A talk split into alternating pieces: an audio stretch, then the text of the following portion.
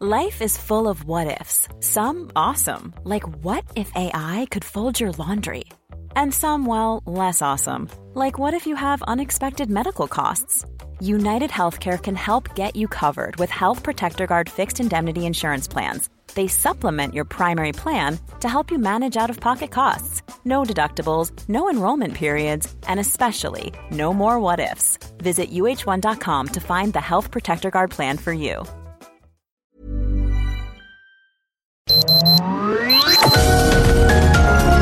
Heraldo Media Group presenta Sergio Sarmiento y Lupita Juárez. Información veraz y oportuna con un toque personal y humano. Por El Heraldo Radio, donde la H suena y ahora también se escucha.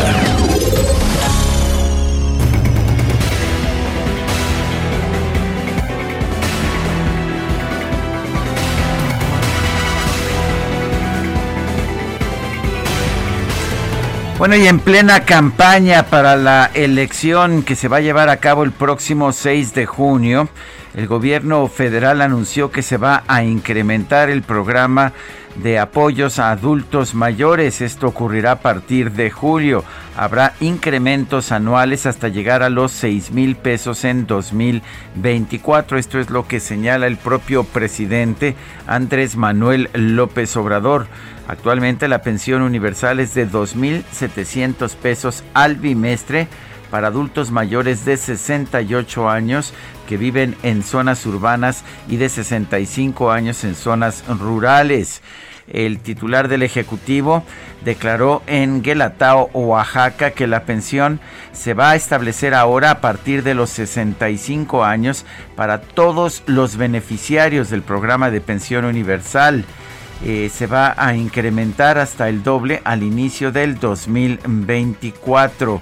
Empezarán este, estos aumentos con un incremento del 15% en enero del 2022 y después habrá aumentos en 2023 y 2024 cuando será del 20%. Esto a llegar a hasta 6 mil pesos bimestrales. Dijo el presidente López Obrador que el incremento es para elevar el poder adquisitivo de las personas que reciben apoyos por parte del gobierno federal.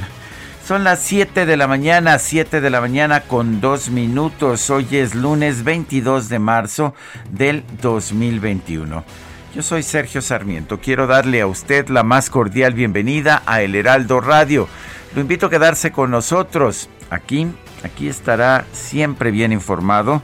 Ese es nuestro compromiso principal, pero también podrá pasar un rato agradable, ya que siempre hacemos un esfuerzo por darle a usted el lado amable de la noticia. Guadalupe Juárez, ¿cómo estás? Muy buenos días tú a la sana distancia en la hermana República de Coajimalpa.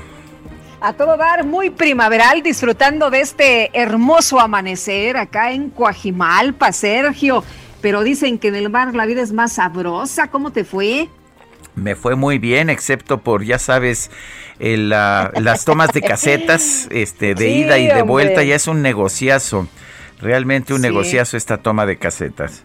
¿Y qué tal el temblor te tocó? El temblor me tocó, tocó en pleno estadio del Abierto Mexicano de Tenis. ¡Qué cosa, qué cosa, qué no, susto! No arredró a, a Alexander Zverev, que siguió jugando y jugando muy bien. La verdad es que eh, sí se sintió, pues el epicentro estaba muy cerca, pero pues el torneo continuó y todos los que estábamos adentro continuamos viendo el torneo. Ay, pues me parece muy bien. Nosotros tuvimos susto, tuvimos alarma, tuvimos simulacro, tuvimos temblor, tuvimos todo junto. Eh, alarma sin temblor, todo junto, todo junto en un fin de semana. Pero pues déjame te cuento, tengo una noticia buena y una mala. Ándale, a ver, con la buena primero. Cuál, te gusta? Con la pues, buena primero. Fíjate que el secretario de Salud estima que este año habrá vacuna mexicana contra COVID-19. ¿Ah, sí? ¿Esa es la buena? Pues esa es la buena. No, te da mucho gusto, que, en México tengamos nuestra propia vacuna. Me bueno, la mala es que pues no, no hay financiamiento, ¿eh? No van a dar financiamiento. Algunos son, pues ya sabes, eh, muy suertudotes, siempre les dan millones y millones, pero para estos proyectos... Espero que no pues te refieras a, los productores de narcoseries, porque... 150 milloncitos Eso sí, ¿verdad? No está nada mal, pero fíjate es que, las narcoseries son, digamos, eh, pues un tesoro nacional. Eso puede ser, pero el secretario de Salud, Jorge Alcocer, afirmó que antes de terminar este año México podría contar con una vacuna contra COVID-19 desarrollada por científicos mexicanos de la Universidad de Querétaro pero el problema es que como no se van a destinar recursos adicionales, ahí te va. A lo mejor unos llegan por su cheque, como ya lo decías, y pues son patrimonio casi casi que nacional, ¿no? Lo que hacen. Pero la rectora de la Universidad de Querétaro, Teresa García, dice que el gobierno federal aportó únicamente 3.3 millones de pesos de los 20 millones que se requieren como mínimo para terminar la fase preclínica con pruebas en humanos. Y ante la, falsa de, eh, ante la falta de recursos, pues los investigadores de la Universidad de Querétaro organizaron el Vacunatón, que es un evento artístico, cultural, virtual. ¿Para qué? Pues para recaudar fondos. Incluso dijeron que están dispuestos a salir a las calles, a salir a botear para recaudar recursos. ¿Qué te parece? Pues me parece que el gobierno tiene prioridades distintas a las que tienen los gobiernos de todos los países del mundo, ¿verdad? Prefieren pues las narcoseries a las vacunas. Pero bueno, así son las cosas en esta República Mexicana. Por otra parte, Vale la pena señalar que el gobierno de la Ciudad de México anunció que va a realizar la quinta etapa de vacunación a adultos mayores contra COVID-19 a partir del miércoles 24 y hasta el martes 30 en las alcaldías de Coyoacán y Tlalpan. El objetivo es inmunizar a 251.375 personas de 60 años y más residentes en dichas demarcaciones.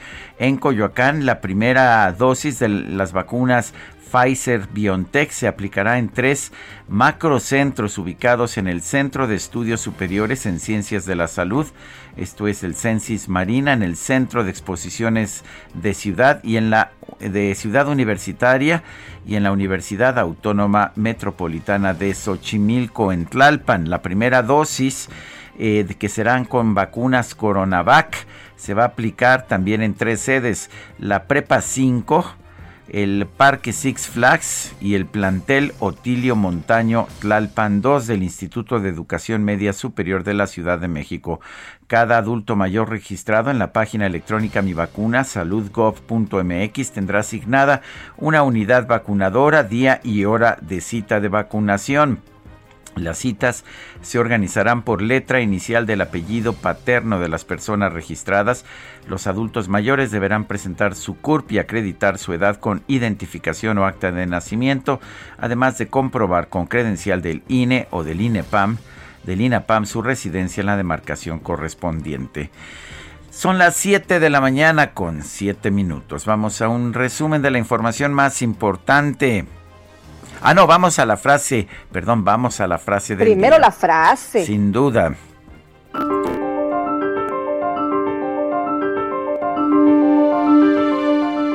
Ningún acto puede desconocer el contenido de la Constitución. Esto lo señala el juez Juan Pablo Gómez Fierro en su suspensión definitiva a la ley de la industria eléctrica.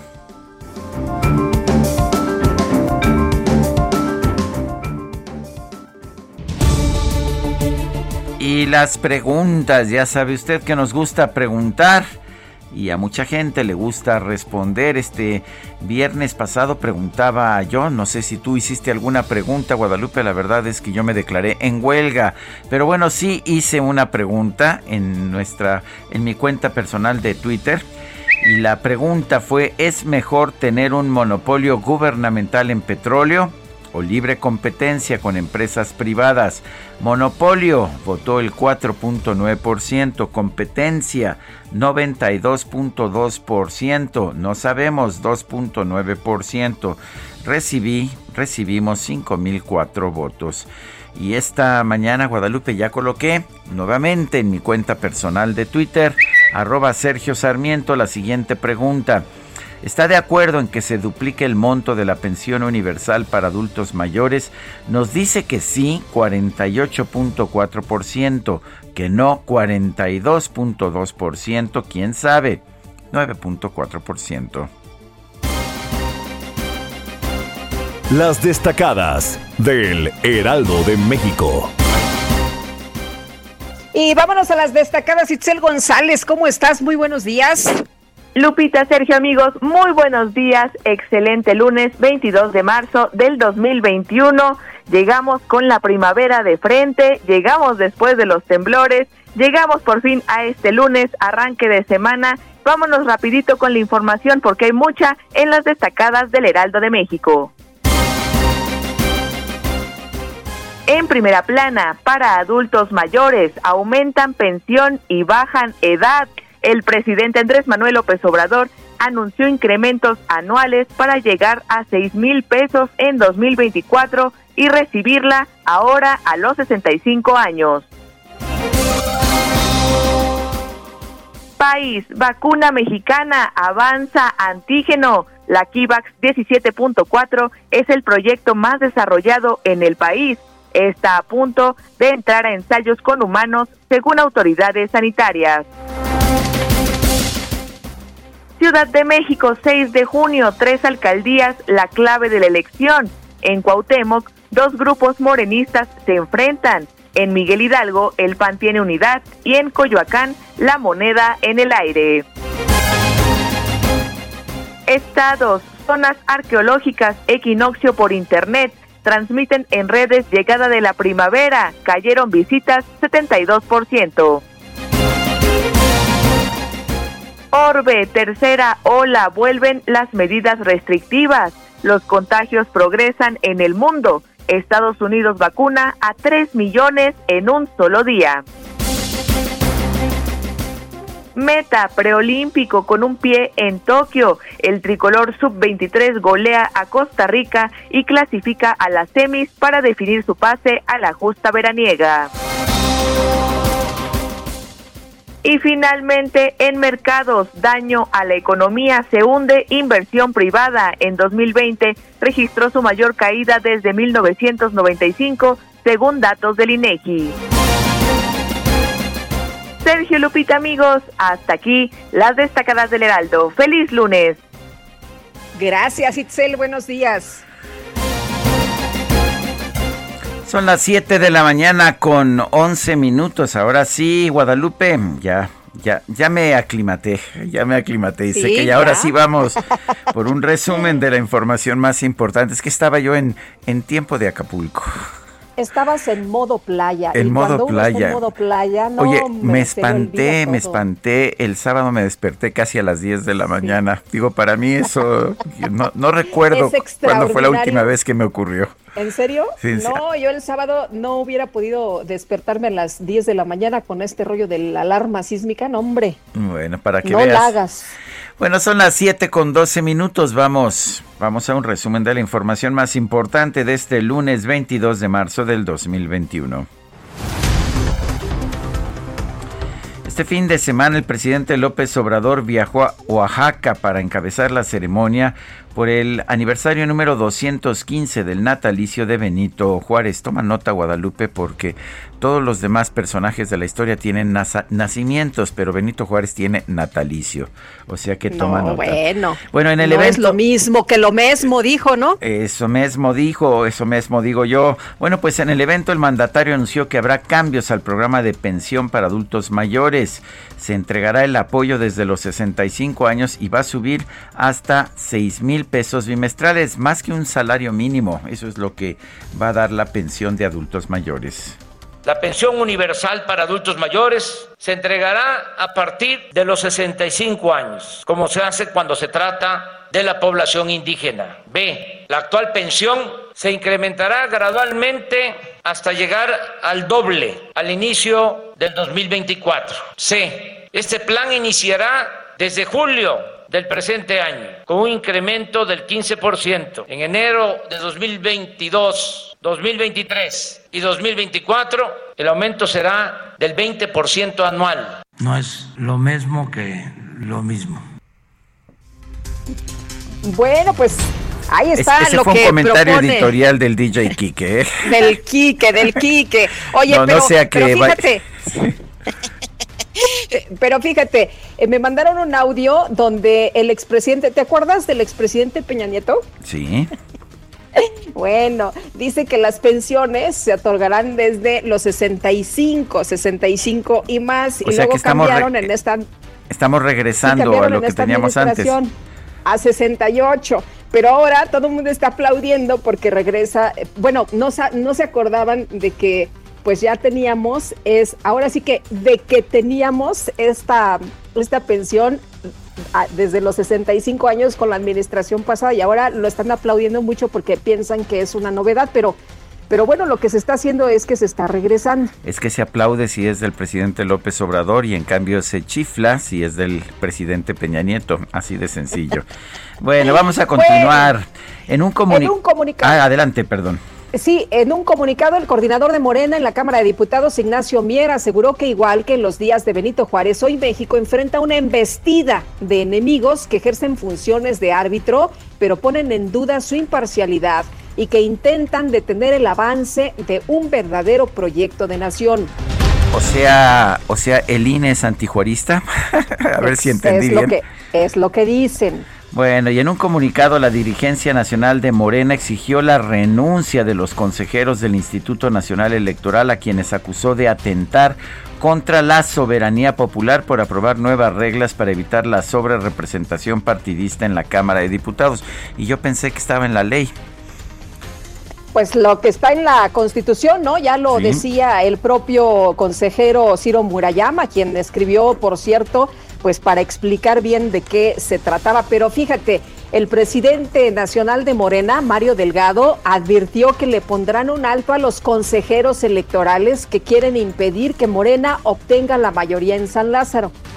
Algunos consejeros del INE, afines al PRIAN, pretenden a menos de tres meses de la elección, cambiar las reglas de asignación de los diputados plurinominales para afectar a nuestro movimiento y que no obtengamos la mayoría. Vamos a impugnar esta maniobra. Pero también les digo a estos consejeros que es válido que no coincidan con nuestro proyecto, con nuestros principios, con nuestros valores. Pero si nos quieren enfrentar, afílense al partido político de sus jefes y compitan por la vía democrática, no desde una posición en el INE que debería ser de absoluta transparencia e imparcialidad. Se les nota lo prianista.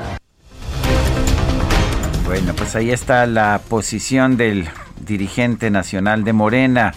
Mientras tanto, el presidente del PRI, Alejandro Moreno, acusó que Morena traicionó a México al exigir la renuncia de los consejeros del INE, ya que esto pone en riesgo la pulcritud del proceso electoral. Patricio Vallados, el director ejecutivo de Prerrogativas y Partidos Políticos del INE, informó que Morena no ha solicitado renunciar a parte de su financiamiento público federal para el ejercicio 2021, a pesar de que se comprometió a devolver el 50%. Se acordarán que pues eso se prometió, incluso me parece ahí en algunos de los spots lo que han dicho es justamente esto, pero en la realidad esto no ha ocurrido. Bueno, el candidato de Morena al gobierno de Guerrero, Félix Salgado Macedonio, afirmó que es respetuoso de las protestas en contra de su postulación, pero las calificó como provocaciones pacíficas. El dirigente estatal de Movimiento Ciudadano en Guerrero, Adrián de Vences eh, eh, Carrasco, anunció que su partido no va a postular candidatos a cargos de elección popular Escuche usted esto, ¿eh? No va a postular a candidatos en 15 municipios del estado. ¿Y esto por qué? Se preguntará usted. Bueno, porque han sido amenazados por el crimen organizado. El Partido Acción Nacional presentó un juicio de revisión contra el acuerdo del Instituto Electoral y de Participación Ciudadana de Yucatán, en el que ordena postular mujeres a las presidencias municipales de 15 de los 30 municipios más poblados del estado. Y Rogelio Franco Castanex, secretario de Gobierno de Veracruz durante la administración de Miguel Ángel Yunes, eh, eh, Yunes Linares, eh, fue vinculado a proceso por ultrajes a la autoridad por presuntamente agredir a un elemento ministerial que ejecutó una orden de aprehensión en su contra.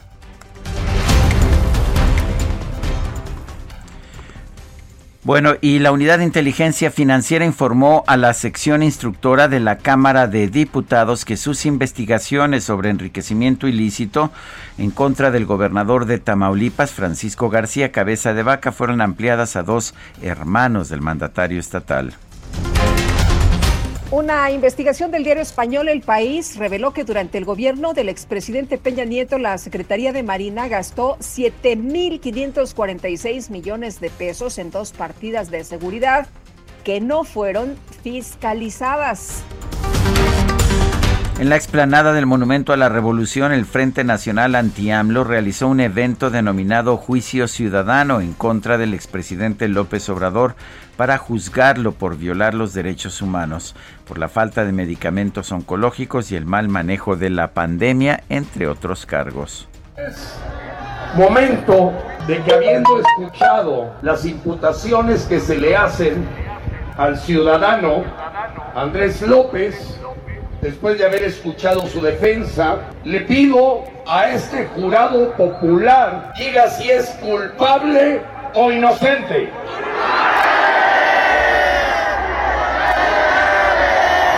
Le pido al secretario tome nota, tome nota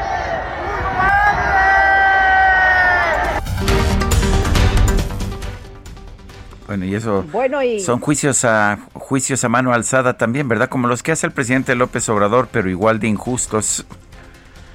Pues sí, porque no participa todo el mundo, ¿no? Pues sí, así Ahí lo que lo que quieren escuchar y lo que quieren decir los líderes. Pero el gobierno de la Ciudad de México informó que este 24 de marzo va a comenzar la quinta etapa de la campaña de vacunación contra el COVID-19. Tome nota, esto será para adultos mayores de las alcaldías Coyoacán, Coyoacán y Tlalpan.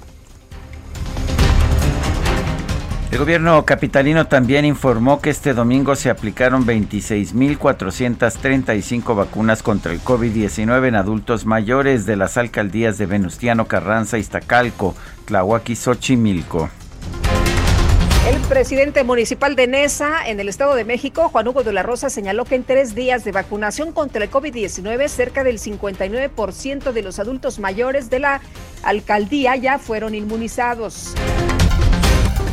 Marta Delgado, subsecretaria para Asuntos Multilaterales y Derechos Humanos de la Cancillería, aseguró que cada vez las vacunas contra el COVID-19 van a llegar al país en mayores cantidades. Afirmó que México es una de las naciones con mayor acceso a las dosis producidas en Europa, solo que pues no están permitiendo allá en Europa la exportación de vacunas.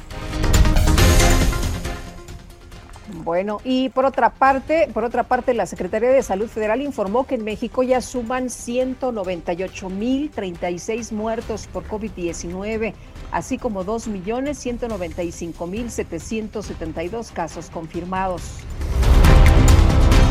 Ricardo Cortés Alcalá, director general de promoción de la salud, reiteró su llamado a la población para que no baje la guardia y mantenga las acciones preventivas contra el COVID-19 durante el periodo vacacional de Semana Santa. El primer ministro de Japón, Yoshihide Suga, prometió hacer todo lo que pueda para impedir que se registre un repunto del COVID-19 ante la cercanía de los Juegos Olímpicos de Tokio.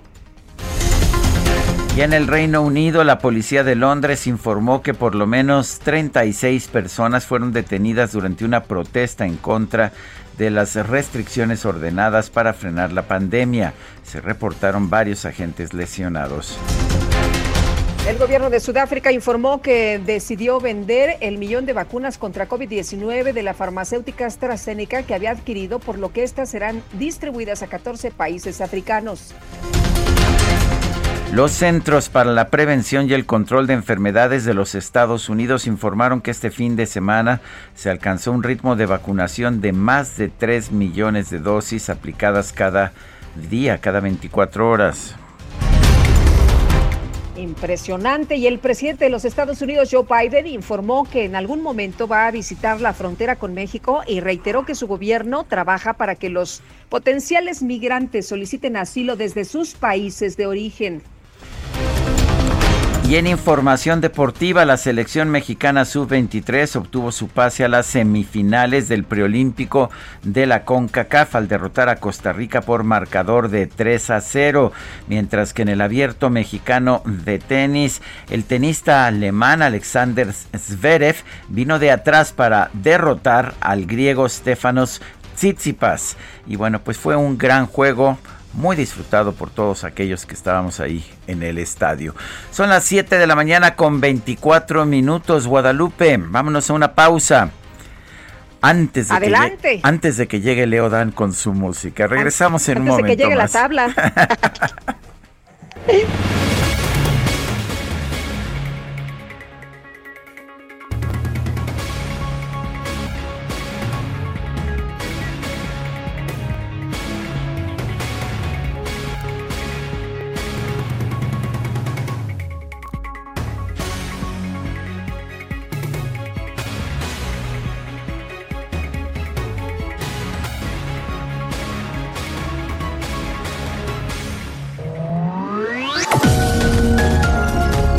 Sarmiento y Lupita Juárez quieren conocer tu opinión, tus comentarios o simplemente envía un saludo para ser más cálida esta mañana. Envía tus mensajes al WhatsApp 5520 109647. Heraldo Radio, la HCL se comparte, se ve y ahora también se escucha.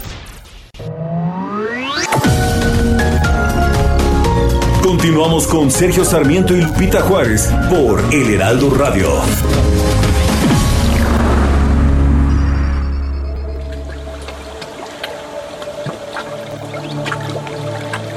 El Día Mundial del Agua se celebra cada 22 de marzo para recordar la relevancia de este líquido esencial. A pesar de que todas las actividades sociales y económicas dependen en gran medida del abastecimiento de agua dulce y de su calidad, 2.200 millones de personas viven sin acceso a agua potable. Esta celebración tiene por objetivo concientizar acerca de la crisis mundial del agua. Desde el año 2010, las Naciones Unidas reconocen el acceso al agua potable como un derecho humano esencial. Esto significa que toda persona tiene derecho a disponer sin ningún tipo de discriminación de agua suficiente, segura, aceptable y asequible para su uso personal y doméstico.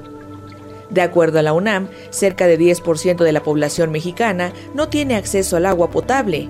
Son entre 12.5 y 15 millones de habitantes, sobre todo del área rural, pero también de zonas marginadas en las grandes ciudades, y de los que sí reciben el líquido, casi 30% no lo tiene en cantidad ni calidad suficiente.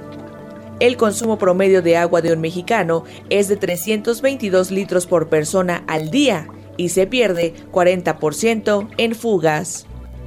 La pandemia de COVID-19 incrementó la demanda de agua de 20 a 50% en abril del año pasado. Además, los organismos operadores de los sistemas de agua, aproximadamente 600 en territorio nacional, tuvieron que tomar previsiones para que el recurso no se convirtiera en factor de transmisión del COVID-19.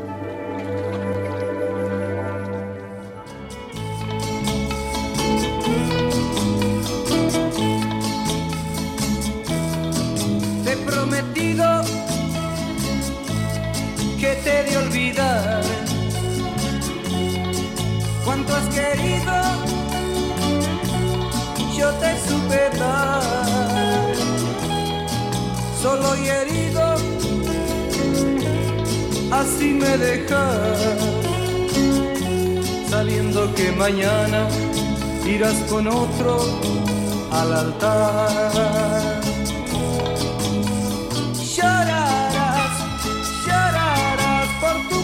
Escuchando a Leo Dan, esto se llama Te he prometido. Está cumpliendo años, 79 años. Nació el 22 de marzo de 1942 en Santiago del Estero, allá en Argentina. Y comenzó su carrera profesional desde muy joven, tenía apenas 20 años allá en los años 60 y con éxitos como Cómo te extraño, mi amor, Estelita, solo una vez. Eh, bueno, pues tuvo un éxito realmente extraordinario. A nivel internacional, el éxito de Leodán. Si volvieras los ojos atrás hasta aquel momento en que nos conocimos, si recordaras tu primera sonrisa hacia mí.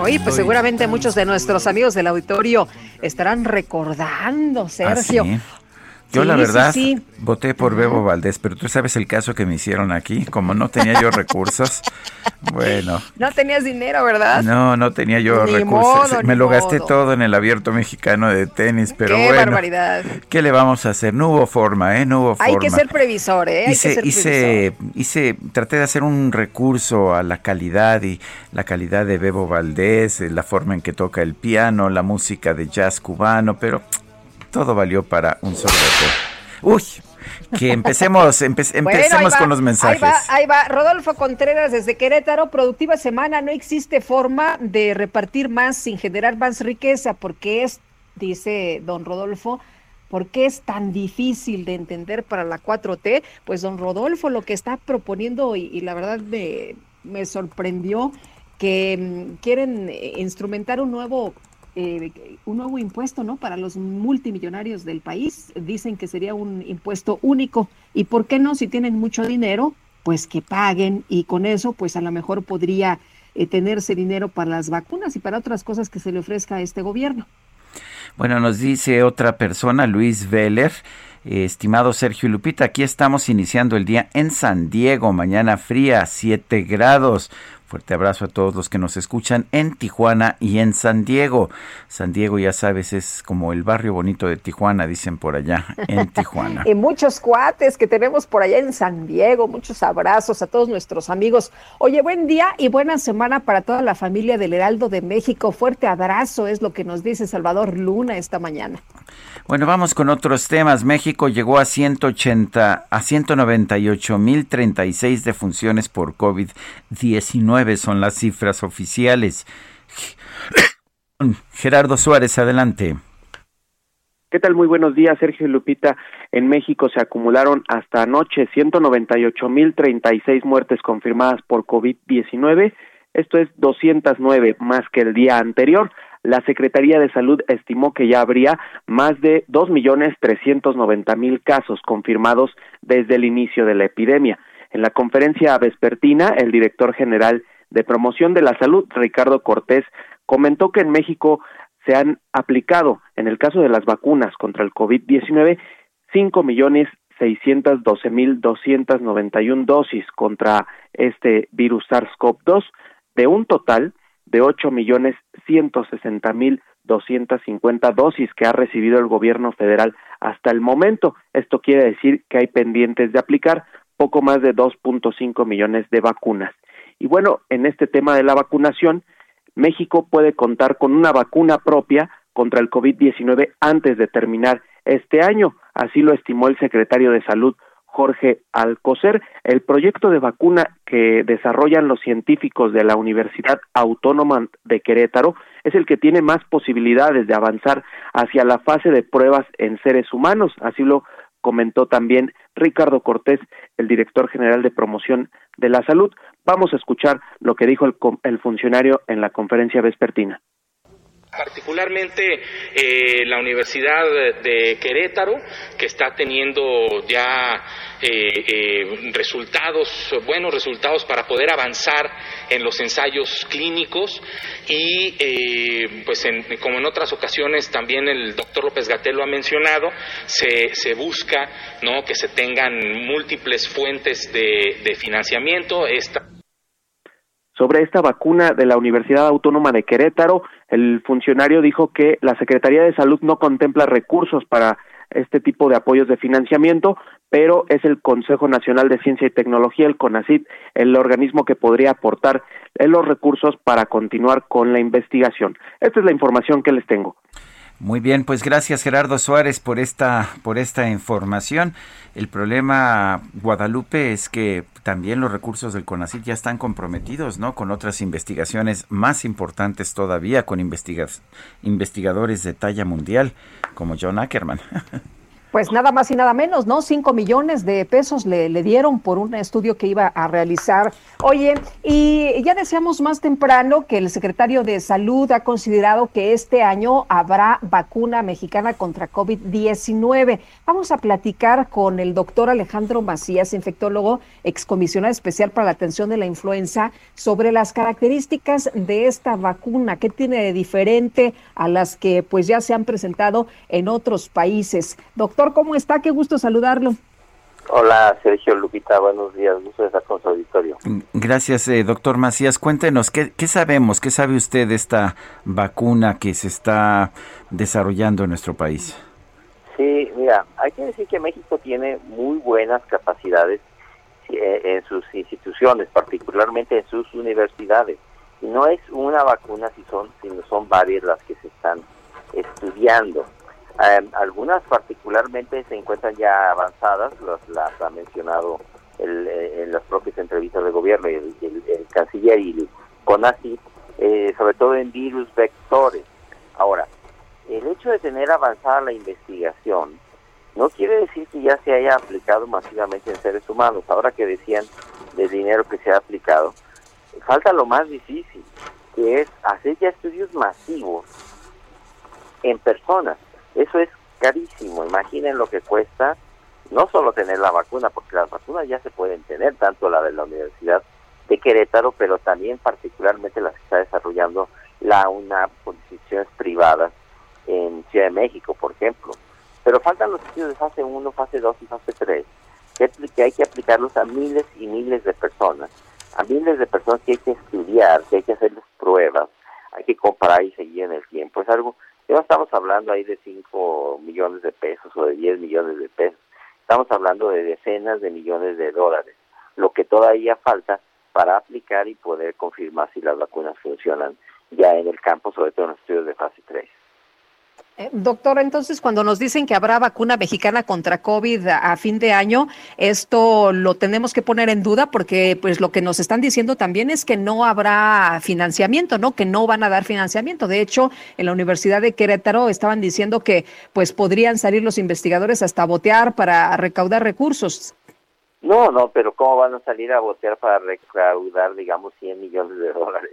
Eso no se puede. Tiene que haber convenios entre las instituciones públicas y las privadas también.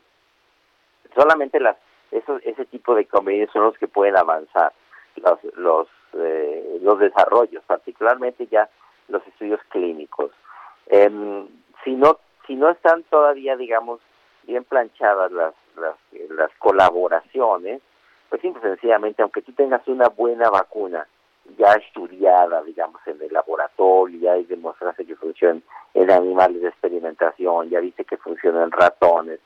Hacerlo todavía en seres humanos vale muchísimo dinero. Si eso no está, difícilmente lo van a tener, por más que busquen en otros lados. Ah, hablaba usted, doctor Macías, de un gasto de decenas de millones de dólares o de cientos de millones de dólares. Lo que he visto en las cifras de desarrollo de las vacunas eh, europeas y estadounidenses es de miles de millones de dólares. ¿Aquí se puede hacer más barato? Mira, en México sí se pueden hacer las cosas un poco más baratas, pero en efecto, sobre todo ya cuando lleguemos a los estudios de fase 3, y ahí se tienen que comparar al menos algunos 20 mil personas Imaginen lo que es estudiar a 20 a 40 mil personas, que es lo típico. Eh, acaban de reportar un estudio, por ejemplo, semejante de AstraZeneca en Estados Unidos, además de todos los que ya se habían hecho, de decenas de miles de personas.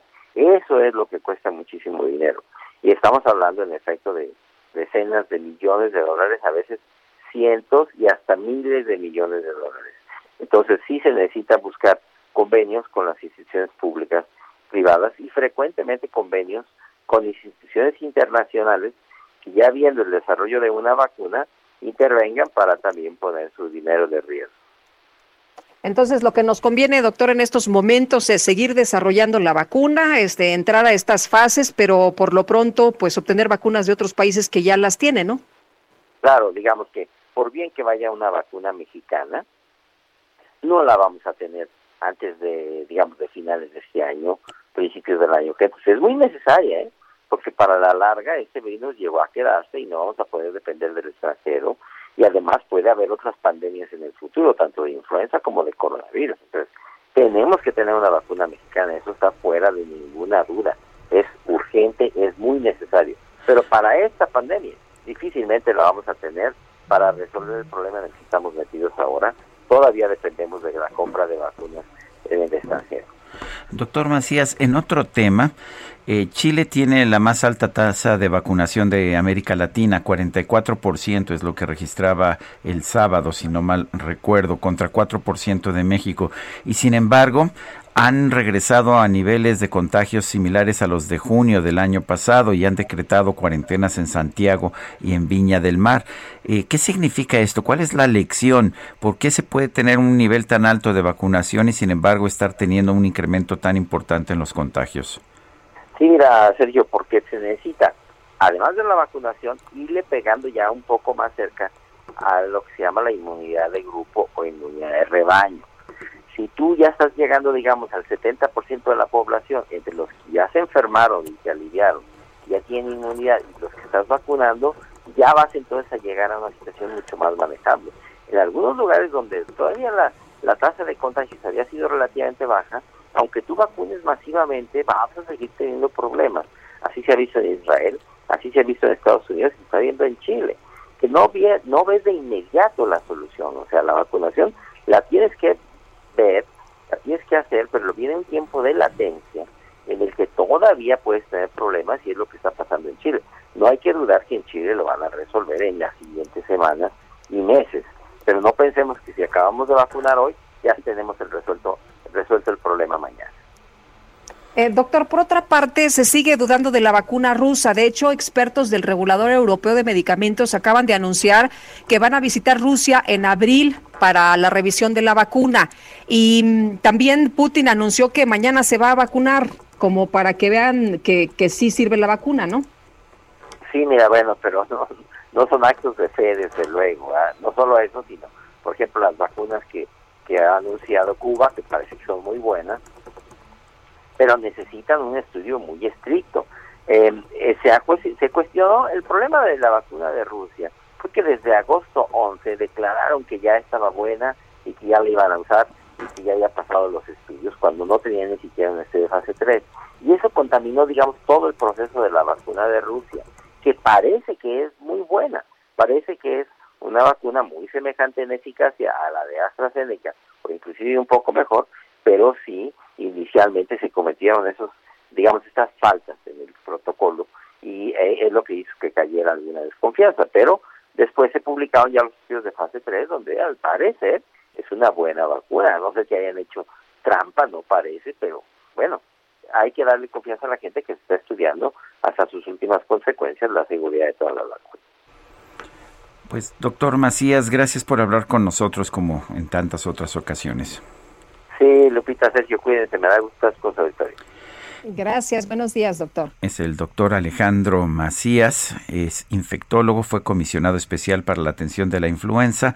Eh, ayer se dio a conocer, de hecho, eh, no, hoy se está dando a conocer eh, el resultado de, los, de las pruebas clínicas de fase 3 de la vacuna de AstraZeneca allá en los Estados Unidos y señala un mensaje de Twitter de la propia empresa AstraZeneca que la vacuna demostró alta eficacia en prevenir el COVID-19 con no sin, sin, casos severos u hospitalizaciones eh, que hayan sido consecuencia de las vacunas, de manera que pues en estos momentos el gobierno de Estados Unidos mantiene millones de vacunas de AstraZeneca sin usar porque no han recibido la autorización de las autoridades sanitarias.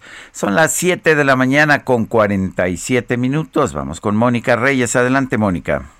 Muy buenos días, qué gusto saludarlos, amigos del Heraldo Radio, qué placer estar con ustedes. Sergio Sarmiento, Lupita Juárez, ¿y qué creen? Pues está conmigo Dina Marín y vamos a platicar con ella del tratamiento más famoso y vendido. Y se trata del cabellito. Si se le cae, ponga mucha atención a Dina. ¿Cómo estás, mi querida Dina? Encantada, ¿cómo están ustedes? Buenos días. Justamente vamos a recuperar esa cabellera y el autoestima. Les doy el teléfono para que estemos en contacto y tengan más información. Además que el día de hoy traigo regalo.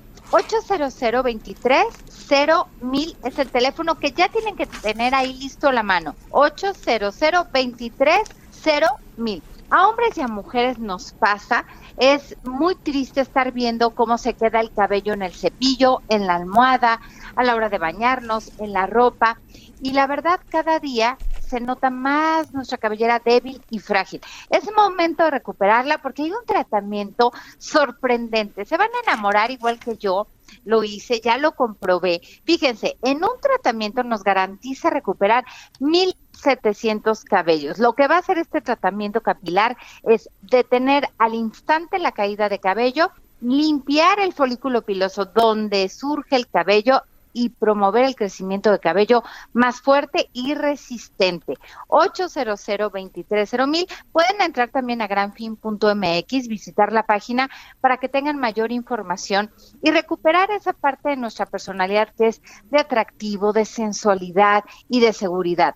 Hombres y mujeres nos hace falta, en vez de ponernos la gorra, las extensiones, hay que resolver el problema de raíz. Hoy te traje sorpresa, Moni, hoy es de regalo absolutamente gratis. Solamente pagan el envío, exclusivamente el envío marcando al 800 mil. Perfecto, pues a marcar, queridos amigos, es importante hacerlo ahora y bueno, a llevarnos esta super promoción. Gracias, Dina. Regresamos con ustedes, Sergio Sarmiento y Lupita Juárez. Muchas gracias, Mónica Reyes. Adelante, Lupita. Bueno, y vamos directamente hasta Puebla porque se está replanteando el sistema de educación. Esto un año del cierre de las escuelas. Claudia Espinosa, buenos días. Así es, saludo con gusto, Lupita, también a Sergio y a todos los amigos del Heraldo Media Group. Justo como lo comentas, pues la Secretaría de Educación eh, Pública dio a conocer que se han establecido materiales didácticos, programas de televisión, también micrositios con material de consulta y campañas de apoyo. Esto con el objetivo de atender a 1.762.482 alumnos inscritos en este ciclo escolar y con el objetivo de que pues nadie se quede afuera. Inclusive comenzaron una campaña denominada Nadie afuera, nadie atrás para tratar de encontrar aquellos alumnos que durante los primeros meses de la pandemia de COVID-19 por diversas eh, circunstancias pues no han podido acceder a los materiales y con ello pues se trata de rescatarlos para que no pierdan el año. Hasta el momento se ha contactado a 4.205 niñas y niños que estaban en riesgo de deserción aquí en las diferentes escuelas de Puebla. Es la información que les tengo. Muchas gracias, Claudia. Muy buen día. La Secretaría de Educación de Guanajuato informó que van a comenzar a operar las pruebas piloto en varias escuelas de la entidad con el objetivo de retomar clases presenciales. Gabriela Montejano, adelante, cuéntanos. Hola, ¿qué tal? Muy buenos días. Así es, en universidades públicas y privadas de León, el gobierno comenzará a realizar pruebas pilotos para el regreso parcial a clases. Estas pruebas evaluarán la guía del regreso paulatino a las actividades de las instituciones educativas de nivel superior, públicas y particulares del estado de Guanajuato. Así se valorará iniciar actividades presenciales prácticas en talleres y laboratorios ante el semáforo estatal amarillo para la reactivación que se ha mantenido ya por dos semanas en la entidad. Con la participación de la Escuela Nacional de Estudios Superiores, Unidad León de la Universidad Nacional Autónoma de México, la Universidad Iberoamericana de León y el Instituto Tecnológico y de Estudios Superiores de Monterrey, también en León, el gobierno comenzará con estas pruebas piloto y de acuerdo a lo que informó la autoridad el día de ayer, pues ya una vez que se apruebe por la Secretaría de Salud el funcionamiento de esta guía y protocolo para el retorno a las actividades en las escuelas, pues se extendería a los demás niveles educativos. Este es mi reporte desde Guanajuato. Gabriela, gracias por, por esta información. Muy buenos días. Buenos días.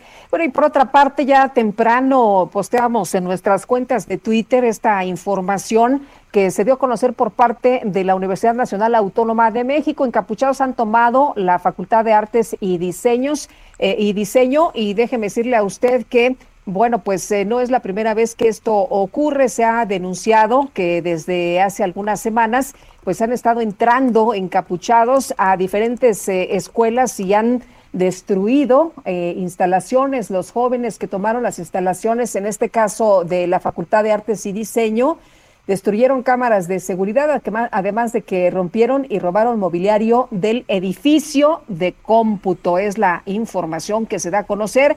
Y bueno, se habla que para exigir pagos a profesores, frenar la violencia contra las mujeres y una respuesta de la UNAM ante la crisis de COVID, la madrugada de este domingo, un grupo de encapuchados tomó y vandalizó la sede de la Facultad de Artes y Diseño de la UNAM en su campus Xochimilco.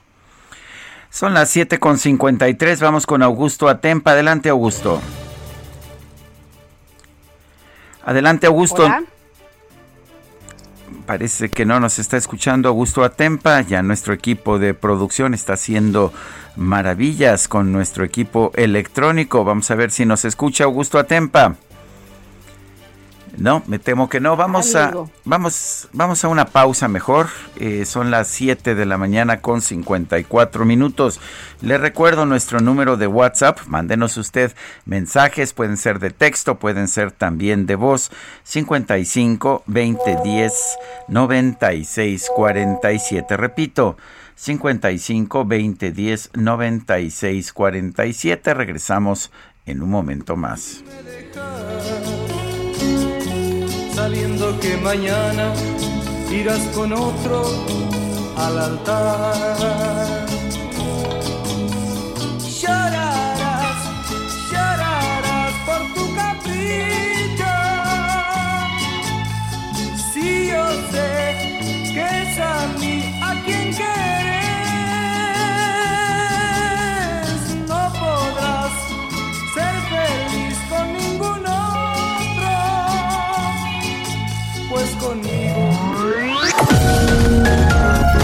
Sergio Sarmiento y Lupita Juárez quieren conocer tu opinión, tus comentarios o simplemente envía un saludo para ser más cálida esta mañana.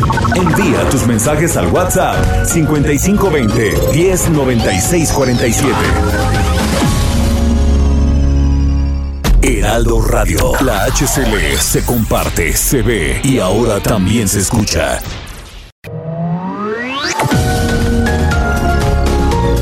Continuamos con Sergio Sarmiento y Lupita Juárez por El Heraldo Radio.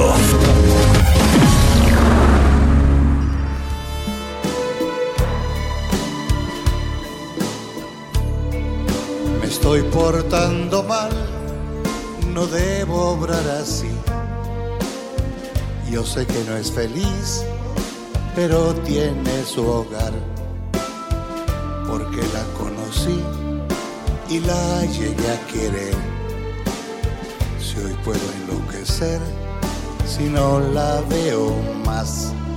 Ella empezó a notar lo que siente mi amor. Se aleja más y más, como a la tarde del sol. Soy joven, ya lo sé, ella un poco mayor. Pero mi corazón no quiere comprender. Seguimos escuchando música interpretada por Leo Dan, que hoy cumple 79 años. Esto se llama Yo sé que no es feliz. Canta con Matiz. Tu nombre, mi amor, no sabes que también se puede amar. Me estoy portando mal. No debo. Tenemos mensajes de nuestro público, Guadalupe. Así es, tenemos mensajes y dice, buenos días, Lupita y Sergio, si AMLO quiere un monopolio en la industria eléctrica, lo primero que tiene que hacer es desaparecer al Instituto de Competencia. Saludos atentamente, Javier Cruz. Eh, dicen otras personas, Sergio Lupita, somos trabajadores de Iberdrola, Oaxaca, te escuchamos diario, mándanos un saludo, un fuerte saludo a los trabajadores de Iberdrola allá en Oaxaca y en todo el país. Eh, Iberdrola, que, ha sido muy muy atacada este, por el señalada por el presidente, y que ha sido una empresa pues que ha creído en México, que ha invertido decenas de miles de millones de dólares en México para generar electricidad más barata y más limpia. Creo que es un gran ejemplo de empresa de empresa internacional. Eh, dice Elizabeth de Iztapaluca, buenos días Lupita y Sergio, buen inicio de semana, los escucho desde hace mucho y me encanta su noticiario, eh, pero todos los días hago corajes por todo lo que el actual gobierno hace en nuestro país y pues a seguirnos cuidando, soy Elizabeth. Y dice, Claudia Álvarez Cuesta dice que si es, si es noticia falsa o si es verdad, le mandaron eh, fechas de inicio de, de, vacunación en Tlalpan, Benito Juárez y Cuauhtémoc el 24 de marzo y el, y el y fechas del 29 de marzo en Coyoacán y Álvaro Obregón no me suenan. Le voy a pedir a nuestro... tengo confirmado eh, Coyoacán y Tlalpan. Coyoacán y Tlalpan. Eso Así es. Además de que continúan en las delegaciones, en las alcaldías que ya, que ya habían venido es. De hecho, les voy a mandar en este momento información, Sergio, eh, para que la pongan en nuestras eh, páginas, en nuestras redes y que la gente tenga ahí. Pero sí, esas, esas alcaldías que me manda con esas fechas no son correctas, es noticia falsa, fake news. Son las 8 con 3 minutos. El pronóstico. Patricia López, meteoróloga del Servicio Meteorológico Nacional de la Conagua. Adelante con tu información. Hola, ¿qué tal? Buenos días, Sergio y Lupita. Los saludo con gusto a ustedes y a todos los que nos escuchan y les comento que este día el Frente Frío número 44 se extenderá sobre el norte del territorio nacional. Este se asociará con la corriente en chorro y una línea seca provocando rachas de viento fuertes a intensas con tolvaneras en el norte y noreste de México, con rachas de hasta 90 a 110 kilómetros por hora en Chihuahua, Durango y Coahuila. Es importante estar pendientes ya que existe la probabilidad para la formación de tornados sobre el norte de Coahuila y Nuevo León. Por otro lado, un canal de baja presión en el oriente y sureste del país y el ingreso de humedad proveniente del Golfo de México provocarán lluvias e intervalos de chubascos acompañados de descargas eléctricas sobre dichas regiones. Finalmente se mantendrá ambiente caluroso a muy caluroso sobre los estados del occidente, oriente, centro, sur y sureste del país, incluida la península de Yucatán, con temperaturas máximas de 40 a 45 grados centígrados en zonas de Michoacán y Guerrero. Estas condiciones son generadas por una circulación anticiclónica en niveles medios de la atmósfera. Aquí en la Ciudad de México se pronostica cielo despejado por la mañana y parcialmente nublado hacia la tarde. No se pronostican lluvias. La temperatura máxima estará oscilando entre 27 a 29 grados centígrados y la temperatura mínima para el día de mañana al amanecer de 8 a 10 grados centígrados. Sergio Lupita, este es el reporte meteorológico. Regreso con ustedes. Gracias y muy buenos días. Gracias, Patricia. Es Patricia bueno, y vámonos. Adelante. Vamos, vámonos con Augusto Atempa. Augusto, ¿qué tal? Buenos días. Lupita, muy buenos días. Me encuentro en la alcaldía de Xochimilco y es que les platico que esta madrugada se incendió un mercado, un mercado de zapatos, que se encuentra a una calle del mercado de Tullehualco para mayor referencia. Y es que este mercado albergaba 40 locales, 40 locales en donde se vendían, además de zapatos, también ropa. Y de acuerdo con los locatarios que pudimos platicar con ellos, nos comentan es que se trató de una veladora encendida dentro de un local, lo que provocó este incendio. Consumió en su totalidad los 40 locales y también les platico que se habían afectado cinco automóviles que se encontraban estacionados. Los bomberos, por supuesto, llegaron a este sitio, apagaron las llamas, pero por lo pronto este mercado se encuentra con esta afectación. Los locatarios estarán viendo dónde poder eh, recuperar su mercancía, cómo poder recuperar su mercancía y volver a pues activar su economía. Sergio Lupita, te reporto. Gracias, Augusto. Seguimos pendientes. Son las 8 de la mañana con 6 minutos. Este fin de semana, padres, madres y estudiantes de al menos 10 estados de la República se manifestaron para exigir la reapertura de escuelas. Rocío Rosada es vocera del movimiento hashtag Abre mi escuela. Rocío, ¿cómo está? Buenos días. Rocío Rosada, ¿nos escucha? Parece que pues no. Parece que no, Sergio, pero muchos papás están ya listos para el regreso a, las eh, eh, clases, a las escuelas. Y el día de ayer, como lo mencionabas, pues salieron a manifestarse en diferentes estados de la República y lo que quieren es que ya empiece, que reinicie, reanude las actividades. Fíjate que ha sido un año bien complicado para los papás, para los alumnos, para los maestros, luego de este cierre de casi un año ya obligatorio por COVID-19. El presidente, de hecho, ha insistido en que quiere que empiecen las clases después de la Semana Santa, de las vacaciones, y él dice que empezarán por allá en Campeche. Bueno, a ver, Rocío Rosada, vocera de hashtag Abre mi escuela. Adelante, Rocío, ¿cómo estás? Buenos días. No, seguimos sin escuchar. Parece que estamos teniendo ahí algún tipo de problema. ¿Tú nos escuchas, Guadalupe? Yo escucho ah, perfectamente. De repente sentí como que te habías perdido. no, no, yo estoy aquí, aquí escucho perfectamente. Eh, creo que la calidad del audio es mucho mejor. Sí, la verdad es que eh, ha mejorado. Me dicen que te cambiaste de teléfono, me parece bien. Sí, no, y además estuvimos haciendo pruebas. Adrián, que estuvo ahí trabajando, muy trabajoso. Oye, este muchacho, el fin de semana, hombre, creo que no descansó. Pues muy bien, sí. Pues qué bueno que, que se, porque se te está escuchando mucho mejor. Me da mucho gusto. Bueno, pues en, en otros temas, en otros temas, eh, el INEGI dio a conocer el primer conjunto de resultados de los censos económicos 2019 y también, ah, pues, el, el, EDN, que es ah, el estudio sobre demografía de los negocios del 2020 y lo que estamos viendo pues no es positivo para los negocios en nuestro país. Se estima que sobrevivieron 3.9 millones de negocios 79.2% eh, a 17 meses de concluido el levantamiento del censo. Se estima que cerraron sus puertas definitivamente, escucha Lupita, porque esto me parece una tragedia para los trabajadores y para los propios pequeños empresarios. Cerraron sus puertas 1.010.857 establecimientos, o sea, 20.8% de los que tenía nuestro país. Nacieron 619.443 pero pues evidentemente que esto queda muy lejos de, del más de un millón de negocios que cerraron.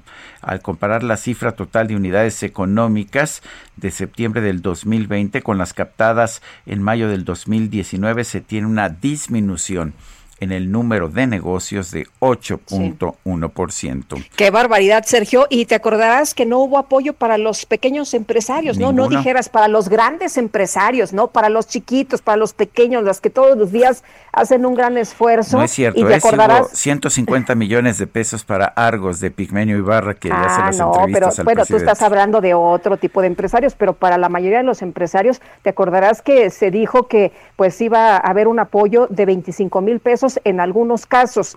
Y también de aquella frase, no sé si recuerden nuestros amigos, pues que se vaya a la quiebra, ¿no? El que tenga que quebrar.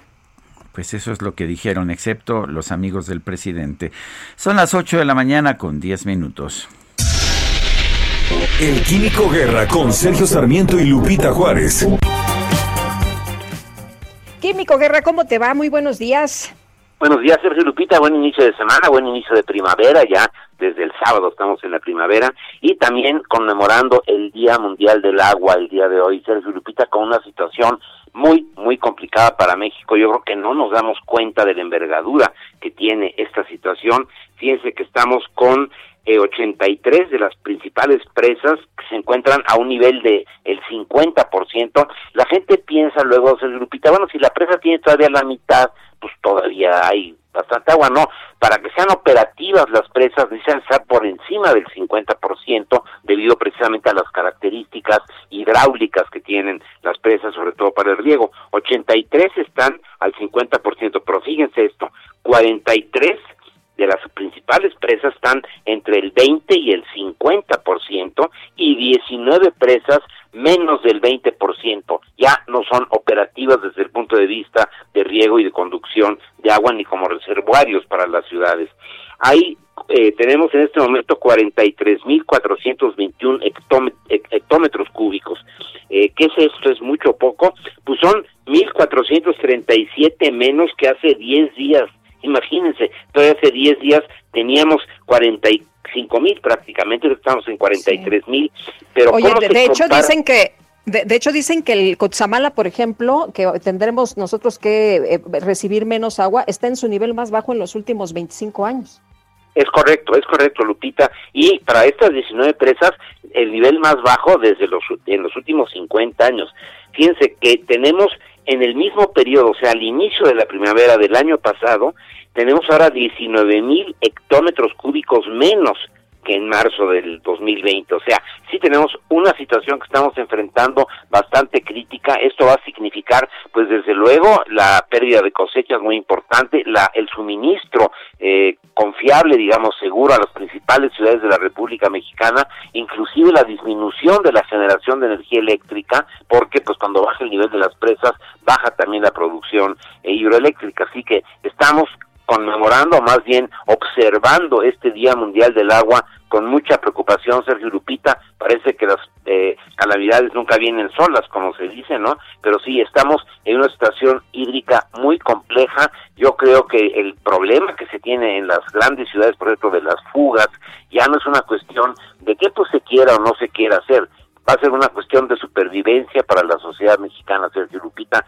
junto con los otros grandes eh, problemas que estamos enfrentando, el manejo del agua tiene que ser prioritario en la política pública, sobre todo en la cuestión de las tarifas, del uso racional del agua. No se nos debe olvidar que el 76% del total del agua que se consume en México se consume en una agricultura deficitaria en muchos de los alimentos, como es frijol, como es maíz.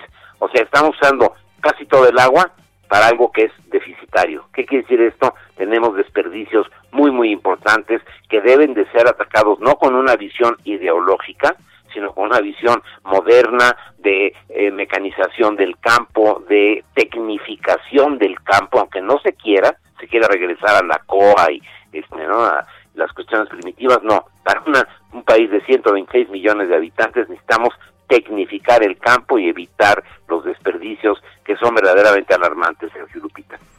Muy bien, Químico, muchas gracias, muy buenos días, gracias por hacernos reflexionar sobre esto que es lo importante. Buen inicio de semana. Gracias. Hasta luego. Es el Químico Guerra y ahora sí tenemos ya en la línea telefónica Rocío Rosada, vocera del movimiento hashtag Abre mi escuela. Rocío Rosada, buenos días. Muy buenos días, Sergio. Muy buenos días, Lupita. Un gusto poder estar con ustedes y con su audiencia. Rocío, hay, hay gente que, que dice, bueno, es que qué miedo mandar a los hijos a la escuela, pero ustedes dicen que ya llegó el momento de abrir las escuelas. Cuéntenos, ¿cuáles son sus argumentos? Eh, claro que sí, Sergio. Abre mi escuela.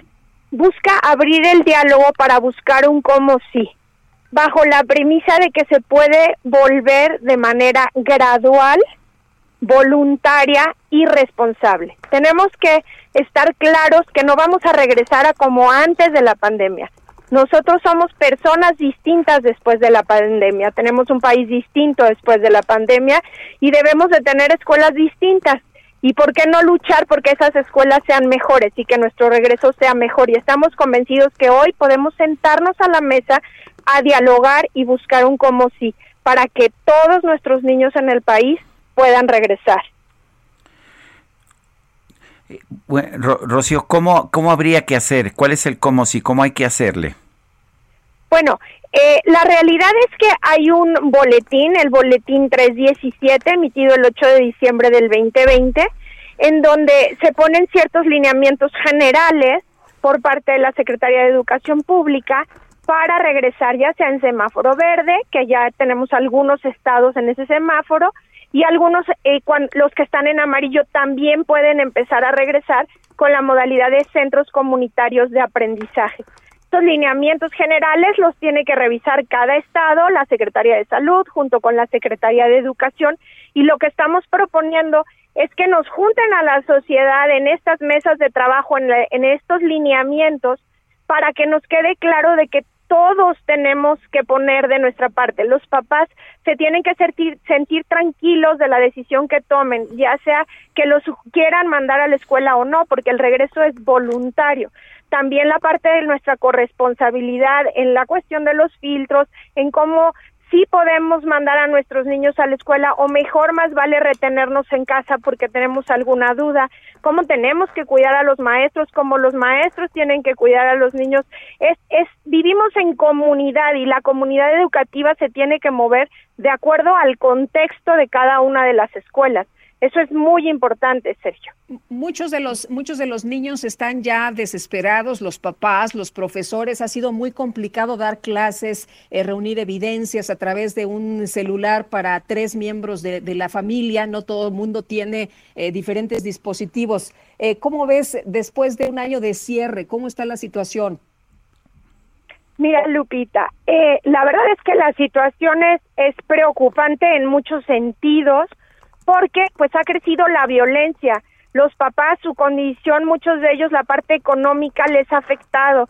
Hay que pensar cómo, cómo seguir manteniendo a la familia. Muchos de ellos tienen que buscar el, el pan de cada día.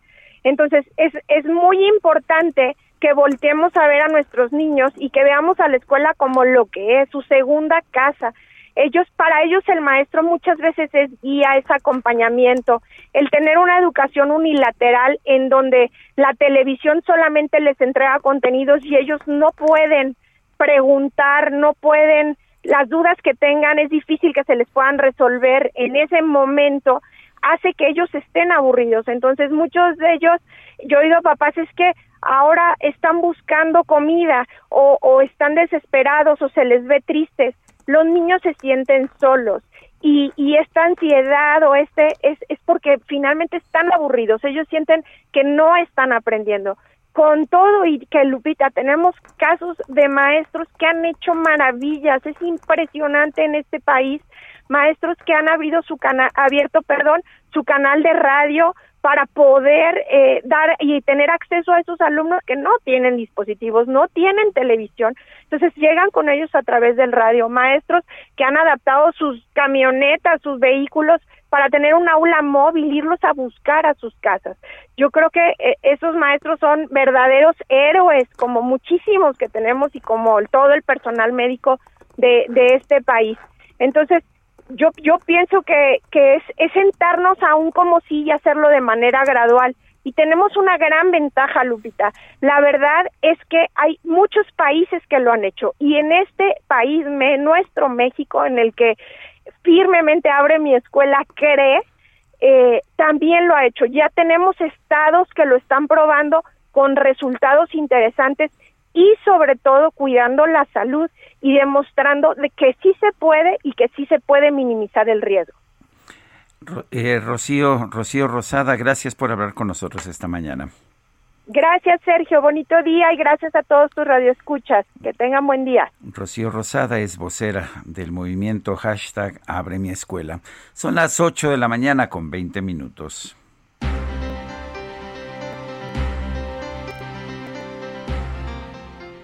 Bueno, y hace unos momentos, Sergio, dabas a conocer datos importantes del INEGI de cómo pues han ido quebrando, de cómo han ido cerrando diferentes empresas. En especiales de la silla rota, sobrevive agua fuerte gracias al internet. Otras galerías han desaparecido. Y Jorge Ramos, periodista de la silla rota, nos habla de este trabajo. ¿Cómo estás, Jorge? Qué gusto saludarte. Buen día. Lupita, ¿qué tal? Muy buenos días, Sergio, auditorio. Pues como ustedes recordarán, eh, la silla rota ha estado presentando desde el año pasado historias de sobrevivientes. La actual crisis que acumuló el impacto de la pandemia a un magro crecimiento en los años previos ha arrojado de su empleo o de la forma de sustento a millones de personas en México. Los sobrevivientes es una serie no periódica de trabajos con los que la CIA Rota está buscando contar a fondo las historias de estas familias que han visto desplomarse su nivel y modo de vida y cómo encaran la adversidad. Y justo, justo es la historia de Israel Alvarado, quien estaba preocupado en marzo de 2020 cuando su galería de obras de arte Aguafuerte había tenido un arranque flojo en sus ventas comparado con el 2019. Pero para México y para él aún faltaba lo peor, pues apenas se contabilizaban los primeros casos de personas infectadas de la COVID-19 que después se convertirían en más de 2 millones de contagios estimados. Esta, esta es la historia que les invitamos a conocer en la silla rota Lupita. Muchas gracias, Jorge. Muy buenos días. Muy buenos días. Hasta luego, pues ahí las historias de los sobrevivientes, Sergio. Así es, y de los que no sobreviven también, historias muy trágicas, porque un negocio que fracasa es no solamente una pérdida de inversión, de dinero, de empleos, es también la pérdida de una ilusión, de un proyecto de vida. Y vamos con otros temas, vámonos a las calles de la Ciudad de México con Javier Ruiz. Adelante, Javier.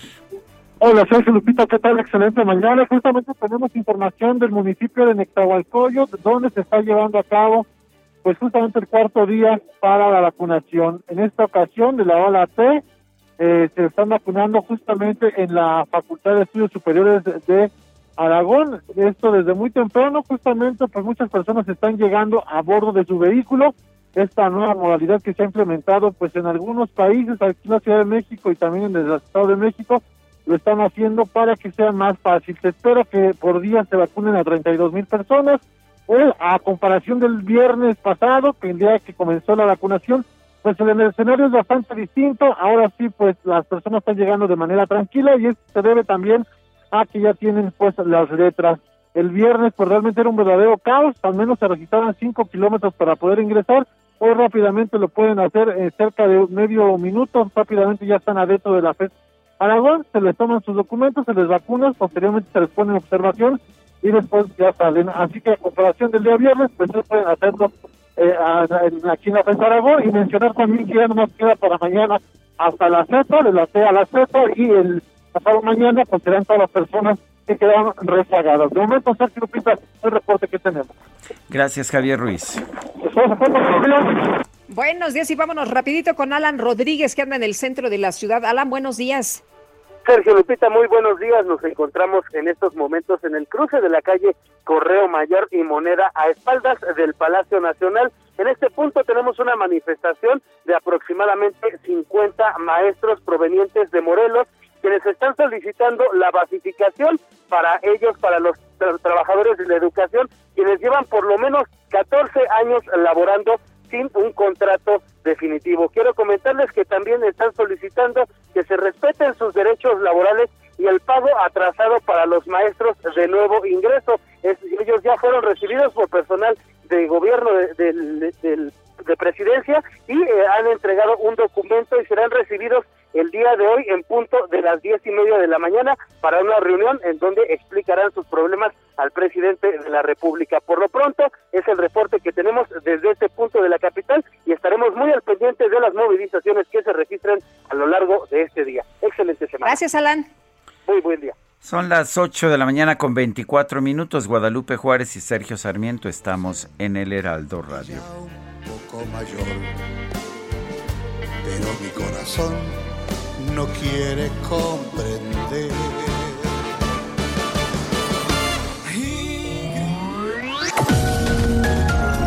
Sergio Sarmiento y Lupita Juárez quieren conocer tu opinión, tus comentarios o simplemente envía un saludo para ser más cálida esta mañana. Envía tus mensajes al WhatsApp 5520 109647. Heraldo Radio. La HCL se comparte, se ve y ahora también se escucha. Continuamos con Sergio Sarmiento y Lupita Juárez por El Heraldo Radio. Jaque Mate con Sergio Sarmiento.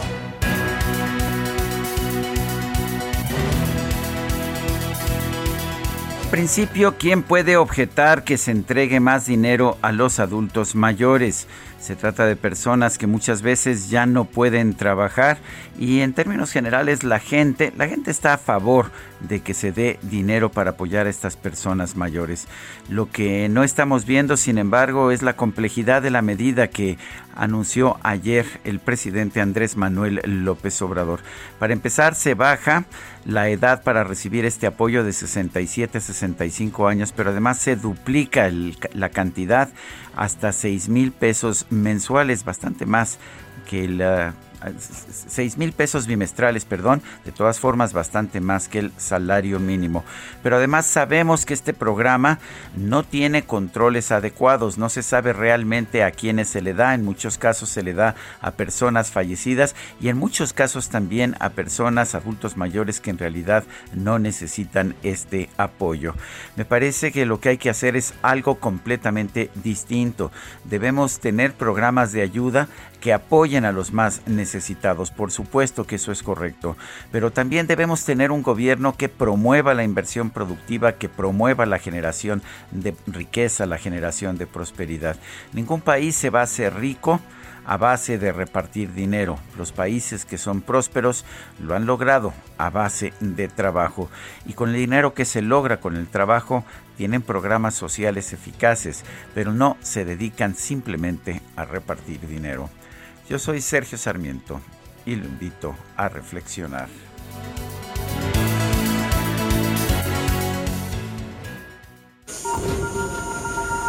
Reporte Metro con Ana Moreno. Ana, ¿qué tal? ¿Cómo empezamos en el metro esta semana? Buenos días. Hola, muy buenos días, Lupita Sergio. Un gusto saludarlos en esta mañana. Les informo que a esta hora las líneas que presentan afluencia alta son la 1, 3, 8, 9 A y B, con un intervalo entre cada tren de aproximadamente de 3 a 5 minutos. Las líneas 4, 5, las líneas, perdón, 2, 5, 7 y 12 son las que presentan afluencia moderada con avance continuo y en el resto de las líneas no se presentan contratiempos. El intervalo oscila entre los 7 y 9 minutos y le recomendamos a las personas usuarias que si van a tomar esas líneas, anticipen su salida. También recordarles que a partir del 27 de marzo y hasta el 11 de abril se realizarán trabajos de mantenimiento en el cajón de vías de la línea 9, por lo que permanecerán cerradas las estaciones Ciudad Deportiva, Puebla y la terminal Pantitlán para que tomen previsiones en sus viajes. Esta es la información. Que tengan una excelente semana. Gracias. Buenos días, Ana. Muy buenos días, Hasta luego. La Comisión Nacional Forestal, la CONAFOR, ha reportado 41 incendios forestales en diferentes puntos del territorio nacional. El organismo señala en un comunicado que alrededor de 1.967 personas trabajan para controlar el fuego que se ha presentado en 14 estados. La comisión hace un llamado a la población para que no use fuego en zonas forestales y colindantes y esto particularmente en un momento en que se pronostican altas temperaturas, poca precipitación y vientos fuertes. Según los reportes, hasta las 11 horas de este domingo de ayer, la superficie afectada es de 10.105.25 hectáreas. Siete incendios ya se han liquidado y no representan un riesgo de propagación de fuego pero la situación es, ah, es complicada. La CONAFOR reporta que 12 de los 41 incendios forestales se presentaron en ocho áreas naturales protegidas. En caso de fuego en zonas forestales o colindantes, la CONAFOR pide a la población reportar el fuego al número 800 462 3634 o simplemente al 911. Bueno, y este fin de semana se registró un incendio forestal en el Cerro del Diente, allá en Zapopan, Jalisco. ¿Cuáles fueron las causas? Y ya está controlado. Vamos a platicar con Sergio Graf. Él es titular de la Secretaría del Medio Ambiente y Desarrollo Territorial del Gobierno de Jalisco. ¿Qué tal? Buenos días. Buenos días, Lupita. ¿Cómo está? Buenos días, Sergio. Eh, don Sergio, a ver, cuéntenos, ¿cuál es la situación de este, de este incendio allá en el Cerro del Diente en estos momentos? Ese incendio fue controlado el mismo, bueno, unas horas después de que, de que inició, se inició a las eh, seis 6.30 de la tarde y se tenía controlado a las 23.40 eh, y terminó siendo liquidado, enfriado aproximadamente a la, a la una de la mañana. Eh, Sergio, ha sido un, eh, unos días muy difíciles para diferentes entidades de la República Mexicana. ¿Ustedes cómo están preparados para combatir los incendios? Mira, estamos en un año, tal vez en toda mi, historia trabajando los temas forestales, de los más difíciles. Eh, prácticamente hemos estado sin humedad, 8%, y pues tenemos pues una condición excepcional climática que nos ha hecho que eh, accidentes normalmente que sucedían en los bosques por paseantes o gente que hace una carne asada o quemas agrícolas no se convirtieran en incendios forestales y este año está sumamente difícil.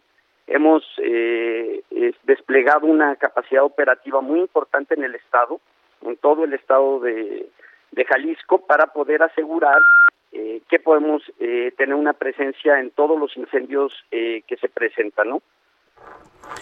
El, mucho se ha dicho que hubo una disminución en los recursos para combatir los incendios forestales. ¿Es esto cierto?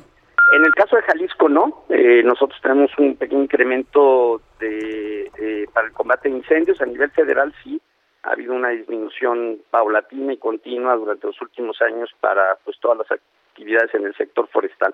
En nuestro caso no, hemos este, fortalecido nuestra capacidad e incluso eh, lo que nosotros trabajamos a través de esquemas de colaboración con los municipios en un modelo de asociaciones de municipios donde desarrollamos una capacidad operativa y les transferimos recursos para poder tener capacidad en las regiones, además de las eh, capacidades que tiene el propio gobierno del Estado.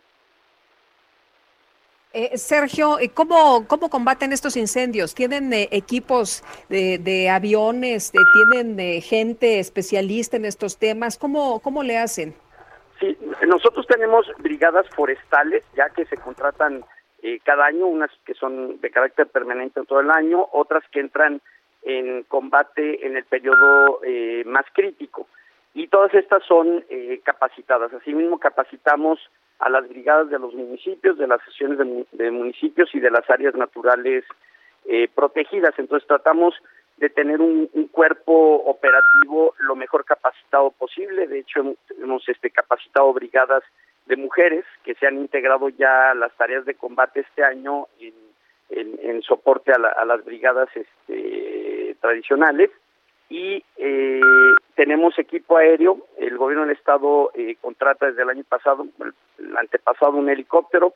El año pasado ya contratamos dos helicópteros. Este año volvemos a contratar dos helicópteros. El gobierno, por ejemplo, de Zapopan tiene un contratado un helicóptero, Tlajomulco otro y un helicóptero de protección civil y otro del municipio de Guadalajara para el caso del área metropolitana de Guadalajara. Aquí no es posible atacar con aviones por las condiciones topográficas, entonces tenemos que hacer operaciones con equipo aéreo en, helicópteros eh, adaptados para, para esta tarea.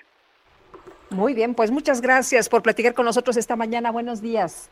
Muchas gracias a ustedes. Hasta y por favor, pedir a todo el mundo que ahorita no hagan fogatas, no suelten cigarros en el campo. Es, es una situación muy crítica en todo el país. Así es. Muchas gracias, Sergio. Gracias. Hasta luego, muy buenos días. El titular de la Secretaría del Medio Ambiente y Desarrollo Territorial del Gobierno de Jalisco, Sergio Humberto Graf Montero. Son las 8 de la mañana con 39 minutos. Allá en Chihuahua se han registrado también ocho incendios forestales. Federico Guevara, cuéntanos. Efectivamente, muy buenos días. Ocho incendios forestales son los que se han reportado, lo que posiciona o convierte a Chihuahua en el estado con más fuegos forestales, más incendios forestales, de acuerdo a la Comisión Nacional Forestal, que señala que actualmente se están atendiendo 13 incendios activos, principalmente en la Sierra Tarahumara. Algunos fueron controlados, pero sigue el riesgo de propagación. Y peor, el día de hoy, ya que con la entrada del Frente Frío número 44, que viene cruzado en conjunto con una corriente de chorro, en este momento en Chihuahua se están presentando ráfagas de viento de 70 kilómetros por hora en toda la entidad, lo que pues viene a, a, poner más en alerta el hecho de que con estos vientos se pueden intensificar los incendios actuales y que se puedan generar otros. Actualmente hay una brigada de 1.954 personas eh, de personal de la CONAFOR en diferentes municipios, obviamente no dan abasto a estos incendios y es muy difícil por la serranía y por, por la conformación geográfica de esta región el implementar el uso ni de helicópteros por la distancia de la sierra ni de avionetas. Entonces todo esto es de forma manual y técnicamente esperando a que la madre naturaleza eh, ayude un poco. Pues muy bien, Federico Guevara, gracias. Fuerte abrazo. Muchísimas gracias. Buenos días. Pues sí, esperando que, que llueva, oye, que llueva pues y que tengamos agua en las pues, presas, porque la situación se ve bien complicadísima. Marzo es muy complicado que llueva, de verdad sabemos que pues tendremos que esperar hasta mayo, eh, mayo, junio para que empiecen las lluvias. Oye, dicen que a veces se adelanta, ¿no? En abril y hay un dicho, ¿no? Lluvia de abril para el manil, lluvia de mayo ni para el caballo. A ver cómo nos va este año. En la conferencia matutina de hoy, la Secretaría de Seguridad y Protección Ciudadana, Rosa Isela, la secretaria la titular, Rosa Isela Rodríguez, informó que los delitos del fuero federal y común siguen disminuyendo. Vamos a escuchar parte de lo que comentó.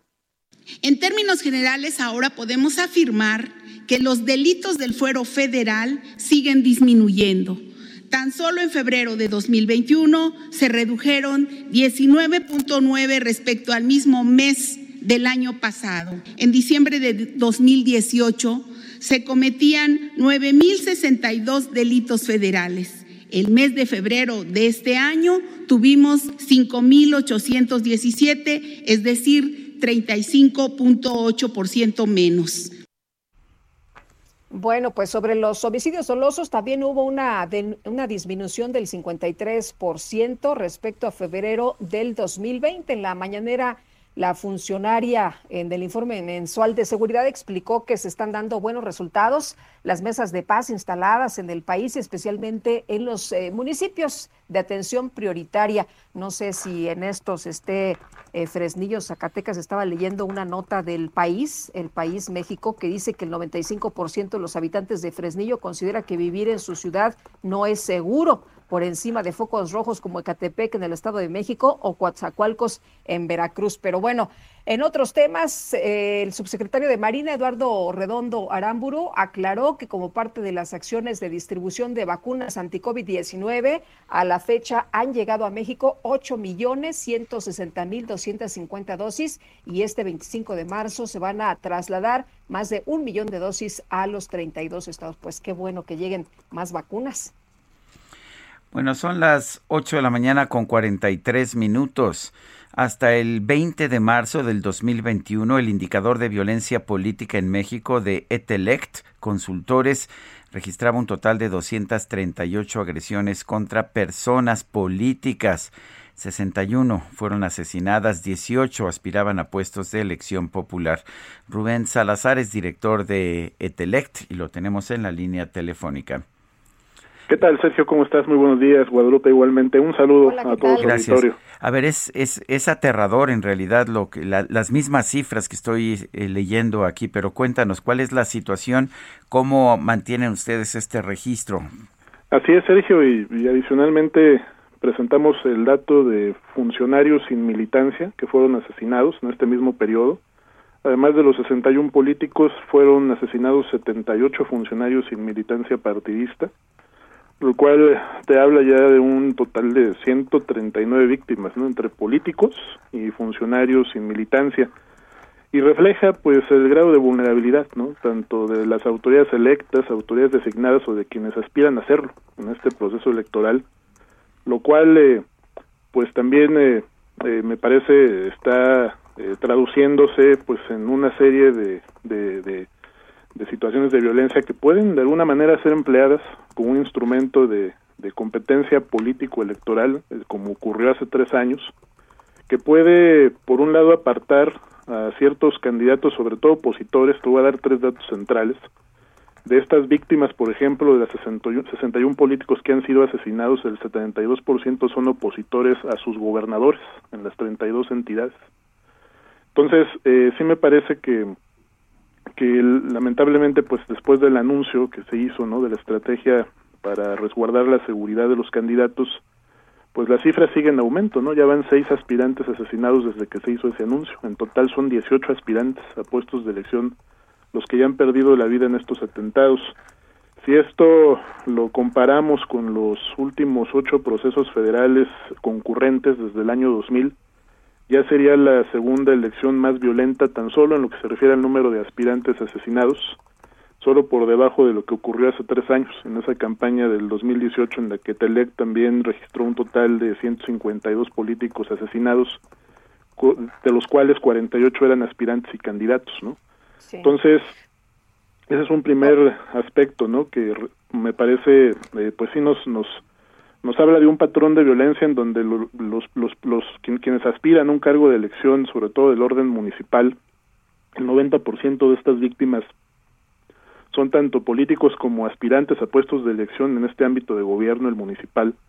Y cuando eres opositor a los gobiernos estatales, hay un mayor riesgo de, de enfrentar estas situaciones de violencia, ¿no? Y esto es, es un patrón de violencia que se observó hace tres años, que se está volviendo a repetir y existen otro tipo de variables no que también aumentan el riesgo de, de pues sí sobre la seguridad y hacen mucho más vulnerables a, eh, algunos eh, aspirantes no sobre este tema eh, muy grave la violencia en por ejemplo en Guerrero no van a el, el partido Movimiento Ciudadano no va a, a, tener candidatos en 15 municipios.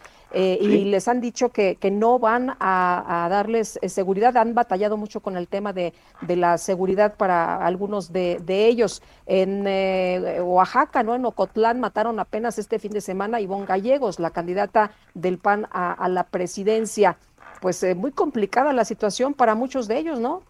Así es, de hecho, en este indicador de violencia política que hemos construido, estamos recopilando, además de los homicidios dolosos, eh, otros delitos que se están cometiendo en contra de políticos y aspirantes a puestos de elección. En este corte que presentamos el 20 de marzo, de estas eh, 238 agresiones, hay un total de 218 víctimas de diversos delitos, como decíamos, 61 que fueron víctimas de homicidio doloso, pero también hay 71 víctimas de amenazas, hay eh, 16 víctimas de, eh, que fueron privadas ilegalmente de su libertad. De hecho, hay un hay un aspirante que sigue secuestrado, un aspirante un puesto de elección municipal, Mezquitic, Jalisco, que sigue secuestrado, no ha aparecido.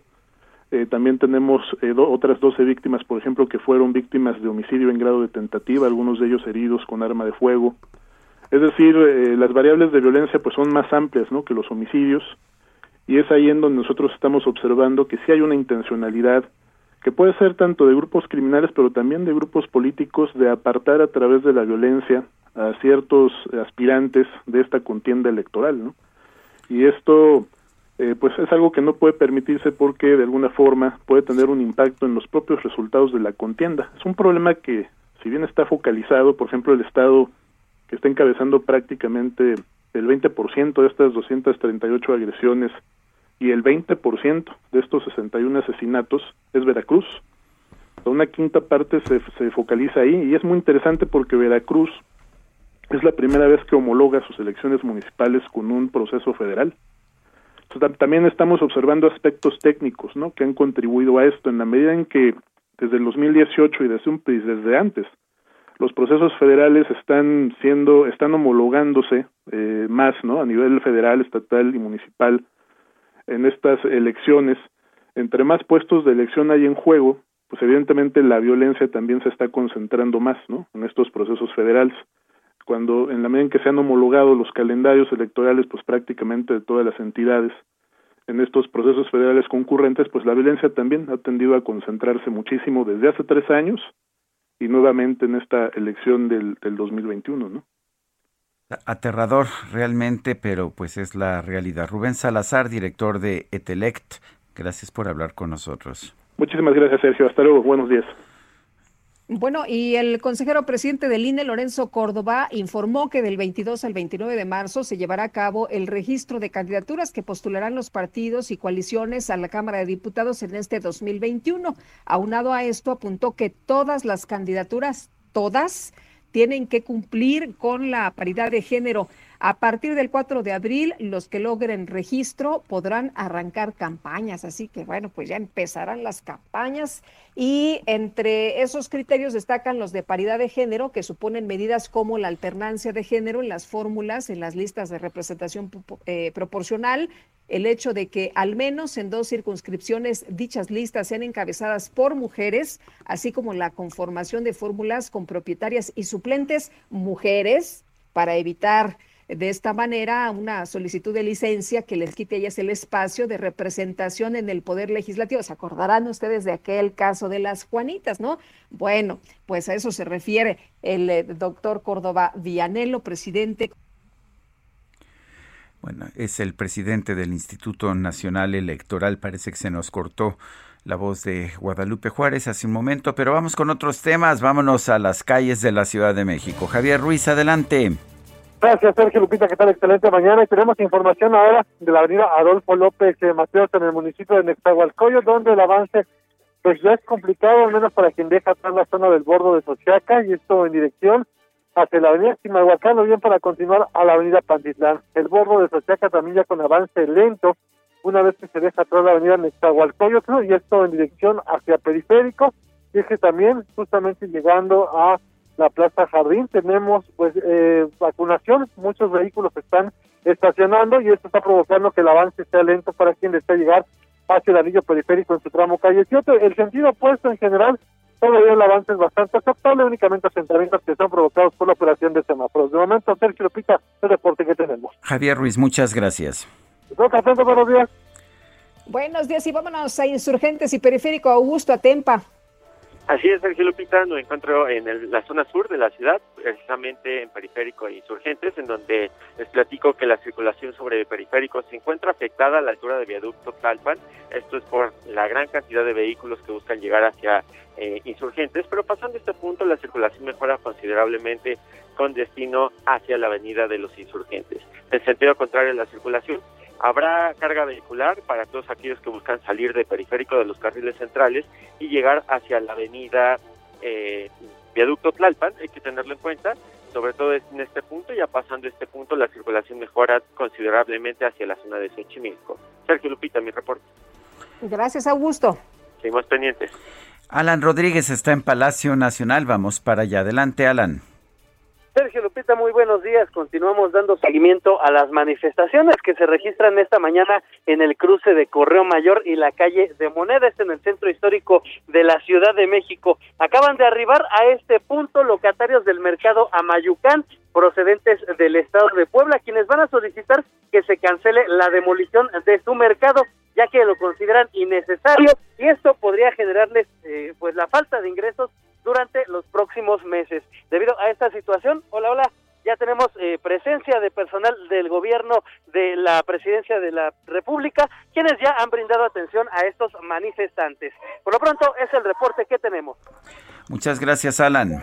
Muy buen día es Alan Rodríguez allá desde Palacio Nacional y nosotros queremos escuchar sus opiniones, sus saludos, sus comentarios, incluso sus descalificaciones con mucho gusto. Escuchamos lo que tenga usted que decirnos, nos puede usted mandar ya sea un texto o un audio de voz a nuestro WhatsApp. El número es el 55 2010 9647, repito, 55 20 10 96 47.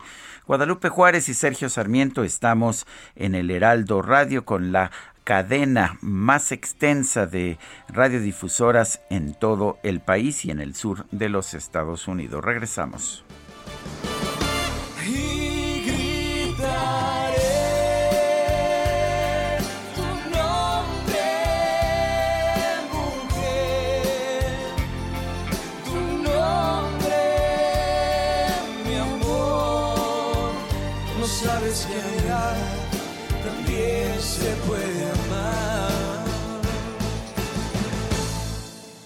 Estoy portando mal, no debo obrar así.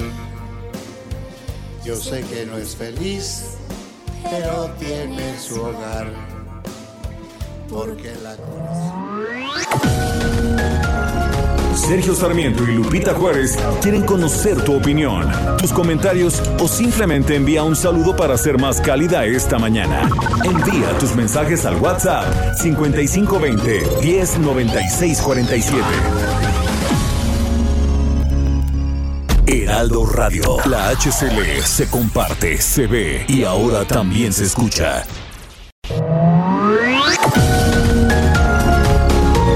Continuamos con Sergio Sarmiento y Lupita Juárez por El Heraldo Radio.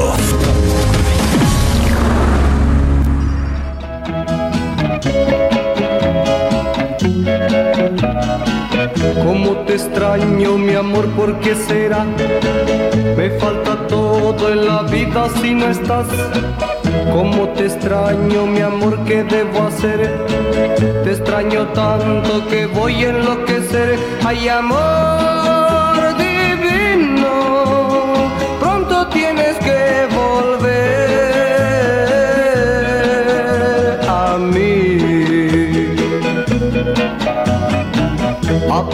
El mayor éxito de Leo Dan, quien hoy cumple 79 años. ¿Cómo te extraño, mi amor? Es el destino, me lleva hasta el final. Ay, me acuerdo de la película Roma. ¿Ya ves? Que si muchos no conocían a Leo Dan o no conocían esta, que fue uno de sus grandes éxitos, pues con Roma, qué bárbaro, cómo resurgió. El dolor es fuerte y lo soporto porque sufro. Fíjate qué arreglo más sencillo es nada más la guitarrita eléctrica, la voz. Sí. Entregarte todo mi corazón. Y es que tenía una voz como muy característica, muy especial, no, tiene, tiene porque así sigue cantando, ¿eh? acaba de Sí, acaba de grabar, de hecho, hace unos años, que fue un super éxito, un disco de, de duetos con uno de los Tacubos, con Matiz, que acabamos de escuchar hace rato, con eh, Ricardo Montaner, en fin, que le fue súper bien. Oye, tenemos mensajes, buenos días, nos dice lo de la reapertura de las escuelas, lo veo muy mal, los niños van a contagiar a los padres y a los abuelos, y no se puede mantener a un adulto con cubrebocas, imaginen a un niño. Saludos, José Antonio Gómez Bauch. Pues ah, no sé, lo que nos dicen los expertos es que eh, tienen menos problemas la apertura de escuelas que la de otros tipos de, centros donde se reúne la gente. Ciertamente en casi todos los países de Europa las escuelas se han mantenido abiertas. Eh, dice otra persona, qué bueno que tocó escuchar a Leo Dan este lunes, perfecto para iniciar la semana. Les mando un gran saludo, Mari Domínguez. Ay, le hubieran puesto la de Mari, es mi amor. Ah, ¿verdad? Oye, y que la canción que sale en Roma es Te Prometido, sí es cierto. Ah, sí. Sí es cierto, es la este prometido, ya me acordé. Muy bien. Oye, el próximo jueves 25 de marzo a través de sus redes sociales, Fundación UNAM empieza la transmisión de una serie de documentales que se llamará Nuestra nueva realidad, jueves de ciencia. Suena bien, ¿verdad? Pues suena muy bien. Vamos a preguntarle sobre el tema a Dionisio Mit, presidente del Consejo Directivo de Fundación UNAM. Dionisio, ¿cómo estás? Muy buenos días. Gracias, hola Lupita, qué gusto saludarlos. Hola, ¿qué tal? Muy buenos días. ¿Cómo buenos días. Muchas gracias por estar pendientes ahí de nuestras actividades. Al contrario. En la, de la universidad, de muchas ¿sí? Cuéntanos pues sobre, sobre esta nueva realidad Jueves de Ciencia. La verdad es que todo el acento de nuestras actividades el año pasado pues incidió sobre el tema de la pandemia pero nosotros lo que, queremos eh, poner el acento este año es que, que la pandemia efectivamente nos dejó lecciones, pero que hoy estamos ya inmersos en una nueva realidad. Esta, esta, eh, este mundo de hoy ya no es igual antes de la pandemia que después de la pandemia y tenemos que irnos adecuando a las nuevas realidades y este año queremos poner en nuestras distintas actividades el énfasis precisamente en eso.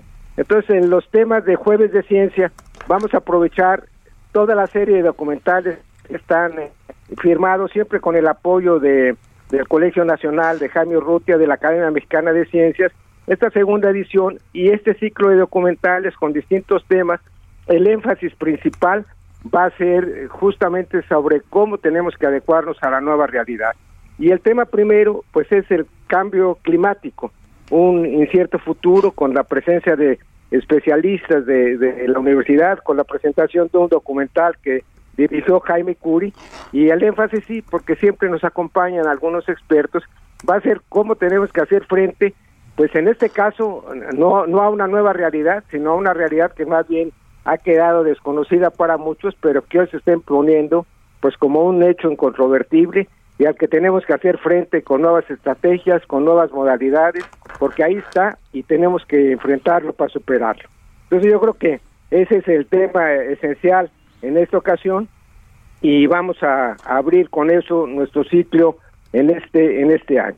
Y habremos eh, Dionisio, hay que estar, perdón. Sí. Hay que estar atentos entonces de las redes sociales. ¿Van a ir soltando un documental cada jueves o vamos a poder ver? cada jueves y lo ah, documentamos a través de las redes. Y fíjate, hemos tenido pues de esas cosas que, que sí nosotros sentíamos que había que impulsar nuestra comunicación a través de las redes y, la experiencia es que pues antes en un auditorio casi la, la presencia pues era la capacidad física del auditorio y hoy a través de, las redes pues se suman a nuestras participaciones, yo lo vamos a hacer también con el apoyo de TV UNAM, que le agradecemos a TV UNAM y al rector, de manera que, que son muchos más los que se van a poder eslabonar a este ciclo de documentales de los jueves. Bueno, pues entonces Dionisio es todos los jueves y son documentales. Jueves a las cinco y media son documentales. Hay expertos siempre que nos van a presentar sobre distintos temas. En esta ocasión es el cambio climático, pero hablemos de hablar también de otros temas, combustibles, por ejemplo, contaminación del aire, las vacunas, la cartografía, etcétera. Distintos temas, pero siempre poniendo el acento en que tenemos que enfocarnos hacia esa nueva realidad. Y yo creo que, que pues es algo que tenemos que aprender. Ustedes mismos comentaban en su, en su programa hace unos minutos eh, que si se abren las clases, que si no se abren, pues ese es un problema y un dilema que no se había presentado antes y hoy la nueva realidad pues va a imprimir, va a implicar si se abren y en qué manera y cómo se va a ir generando ya, por ejemplo, la educación en el futuro. Habremos de tener otro foro en otro de nuestros temas que se llama Hablemos de Cultura, en donde hemos tocado ya distintos temas también con este acento. Por ejemplo, ya tocamos el de los aspectos médicos, ya tocamos los aspectos de contaminación ambiental y el próximo va a ser sobre temas de educación. Ese nos va a hacer favor de coordinarlo y de moderarlo el rector Enrique Ergajo. Entonces, como ustedes ven, estamos tratando de adecuar las actividades de la Fundación también a esta nueva realidad. Muy bien, Dionisio, muchas gracias por invitarnos a estos jueves de ciencia. Muy buenos días. Muchas gracias. Ya nomás para subrayar que es una de las preocupaciones que recoge hoy Sergio en su columna, pues nosotros también compartimos la necesidad de que eh, estemos alertas a combatir la pandemia todavía y las medidas habituales pues siguen siendo la higiene, la sana distancia, no eh, propiciar reuniones de grupos, estar preferentemente en espacios abiertos. Siempre lo enfatizamos porque esta es una esta sí es una realidad que ha llegado para quedarse mucho tiempo más y en la medida que todos hagamos nuestra parte, habremos de ir superando la adversidad, las eh, dificultades y los retos que trae consigo este virus infame. Pues Totalmente de acuerdo contigo. Totalmente de acuerdo contigo. Gracias. por seguir en contacto con nuestras actividades y ahí les seguiremos molestando para que nos permitan difundirla. Un saludo a ustedes y un saludo a todo el auditorio, a todo el auditorio Puma que los esté escuchando. Muchas Muchísimas gracias, igualmente. Ah, ah, gracias, Sergio. Gracias, Lupita. Bueno, y son las nueve con ocho minutos. En otros temas, el presidente de Venezuela, Nicolás Maduro, decretó dos semanas de cuarentena radical advirtió que la variante P1 que surgió en Brasil rompió con el control de la pandemia por COVID-19 que se había logrado en Venezuela. En una transmisión de televisión, Nicolás Maduro admitió que Venezuela se encuentra en medio de una segunda ola de COVID-19, hecho por el cual en las últimas semanas se reportó un alza en la ocupación de camas hospitalarias y de fallecidos de COVID-19. Lo curioso del caso es que el propio presidente Nicolás Maduro hace pues hace apenas unos meses había anunciado que allá en Venezuela tenían una molécula capaz de neutralizar y eliminar al 100% el coronavirus y que esta pues era una razón de esperanza porque allá habían encontrado la forma de evitar de evitar los contagios eh, y bueno pues parece que esta estas cápsulas estas cápsulas de nanomoléculas pues no le impidieron esta segunda oleada. Ahora anuncia una cuarentena radical. Son las nueve de la mañana con nueve minutos. Después de pensarlo tanto, no sé cuál sea tu problema. Tal vez te asuste lo bueno. Oh, oh, y para yo estoy muy buena. Ah, ni vienes ni das. Oye, nos da un gusto enorme recibir a Patti Cantú. Hace mucho que no hablábamos contigo. Patti, qué gusto, bienvenida. Hola. Hola, Pati. Qué gusto. ¿Cómo están? Muy bien, y aquí escuchando esta, esta canción, esta nueva canción, cuéntanos de ella. Pues esta canción viene después del último sencillo que fue una balada clásica, dramática y demás que se llama Odiarte. Ahora viene este cierre para mí de un álbum que se llama La Mexicana, con esta canción que es divertida, que fusiona mucho pop y un poquitito de trap, pero la verdad es que es principalmente un, tipo de pop muy 2021, eh, con la artista número uno de Argentina, que es María Becerra, eh, y esta canción que se llama Si yo fuera tú, que tiene un videito muy K-pop y tiene mucho humor en la letra, mucho amor propio, pero con, con este dejo también de humor, ¿no? De cuando alguien no te sabe valorar y de repente dices, ah, bueno, si tú no lo viste, eh, déjame yo te cuento todo lo que tenías que haber dicho, ¿no? Y todo lo que tenías que haber notado y yo sí me hubiera dado las gracias, así un poquito de ego, pero mucho amor propio. qué bueno, qué bueno. Oye, si yo fuera tú, eh, cuéntanos, ¿le escribiste tú para ti? Sí, la compusimos em, entre varias personas. Eh, Itza Primera, que es una gran compositora colombiana, Estani Argentina, María Becerra y yo. Eh, y la historia comenzó, o la composición comenzó, pues basada ahora sí que en una experiencia real, ¿no? Que fue salir con esta persona y que justamente las cosas no salieran bien al final, pero muchas veces las cosas no salen bien al final, pero aún así esperas que la, la otra parte pues aprecie ahora sí que, que lo que sea que hayas podido aportar, ya sea una relación de amor, de amistad, de trabajo. Em, y, no tenía ganas de hacer una canción, de que todas las canciones que hicieran referencia a esta relación fallida fueran dolorosas, tristes y dramáticas. Quería también, insisto, poderme reír un poquito de la cosa y decir, bueno, no me salió, te portaste como un patán, pero ¿qué pasa si yo me río y, te aviso que yo sí sé lo que valgo y, y un poquito con esto ya cerré también esa historia, ¿no? Ya, ya no me duele, ya me río, ya me siento más rica que el chocolate, igual que la canción dice. Pues a, mí me parece una actitud maravillosa, una buena filosofía para pues enfrentar las decepciones, Pati. Gracias. Pues sí, es que creo que hay como distintas, distintos métodos de sanación en la vida. En el álbum La Mexicana hay muchas canciones de manifestación, de amor propio, de salir adelante, eh, de cortar los, los temas tóxicos de ponerte tú primero y ser el héroe del cuento, y, pero insisto, de repente creo que a veces a través de la música y el humor, que son dos elementos accesibles para todo el mundo, uno puede sanar de una forma más digerible y más, más pronta y encontrar más gente que se sienta así. No he visto mucha gente, he visto a mucha gente ya dedicar la canción y poner así como de, bueno, yo sí me hubiera dado las gracias, yo sí me hubiera valorado, yo sí tal. De nada le ponen hacia la gente, ¿no? Y, y, se, y se sienten empoderados y esa es un poquito la intención. Oye, me gustó eso de más rica que el chocolate. Es una gran frase, yo creo que la voy a poner en camisetas. de verdad que sí, invito a la gente que escuche esta canción. Si alguien no te trata como debe, voltea y dile que yo estoy más rica que el chocolate. Tú te la pierdes con permiso, bye. Me parece bien. Pues eh, Patti Cantú, gracias por, por invitarnos a escuchar este, esta canción, Si yo fuera tú, eh, que interpretas con María Becerra y la verdad es que se oye bastante bien. Muchas gracias. Los invito a que también vean este video que, tiene todo el rollo K-pop a los amantes de eso y escuchar el álbum completo de la mexicana. Ojalá que les guste. Un abrazo, Patti. Un abrazo. Gracias. Es Patti Cantú. Son las 9 de la mañana con 13 minutos. Y vamos con Mariano Riva Palacio, Bienestar H. ¿Qué nos tienes esta mañana? Adelante, Mariano. Querido Sergio, ¿cómo estás? Muy buenos días, Lupita, amigos del Heraldo Radio. ¿Sabían que de los 1.386 billones de hectómetros cúbicos que se calcula hay de agua en el planeta, menos del 1% es agua dulce solo para consumo humano y los ecosistemas? Sergio Lupita, amigos del Heraldo Radio, hoy es el Día Mundial del Agua y para este año lleva por lema Valoremos el agua. Esto para resaltar su significado, su verdadero valor y cómo podemos protegerla mejor, porque la forma en que valoramos el agua determina cómo se gestiona y se comparte. Esto último lo refiere la Organización de las Naciones Unidas.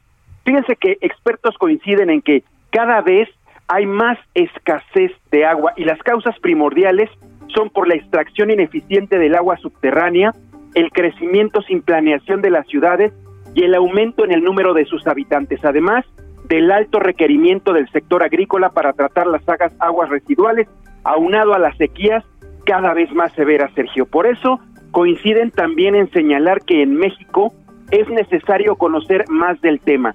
¿Cuánta agua hay en México? ¿De dónde viene y a dónde va? ¿Cómo y por qué se contamina? Dicen que también se debe esclarecer con claridad en la Constitución que las aguas subterráneas son propiedad de la nación. Además, se debe contar con una ley de aguas nacionales que reconozca el derecho humano de tener acceso a la misma. Por ejemplo, el investigador del Instituto de Geografía de la UNAM, José Joel Carrillo Rivera, dice a Bienestar H que además de la cantidad, se desconoce su calidad qué impacto tendrá a mediano plazo en los ecosistemas su extracción subterránea y por consiguiente, Lupita, cuál es la forma sustentable de obtenerla a largo plazo.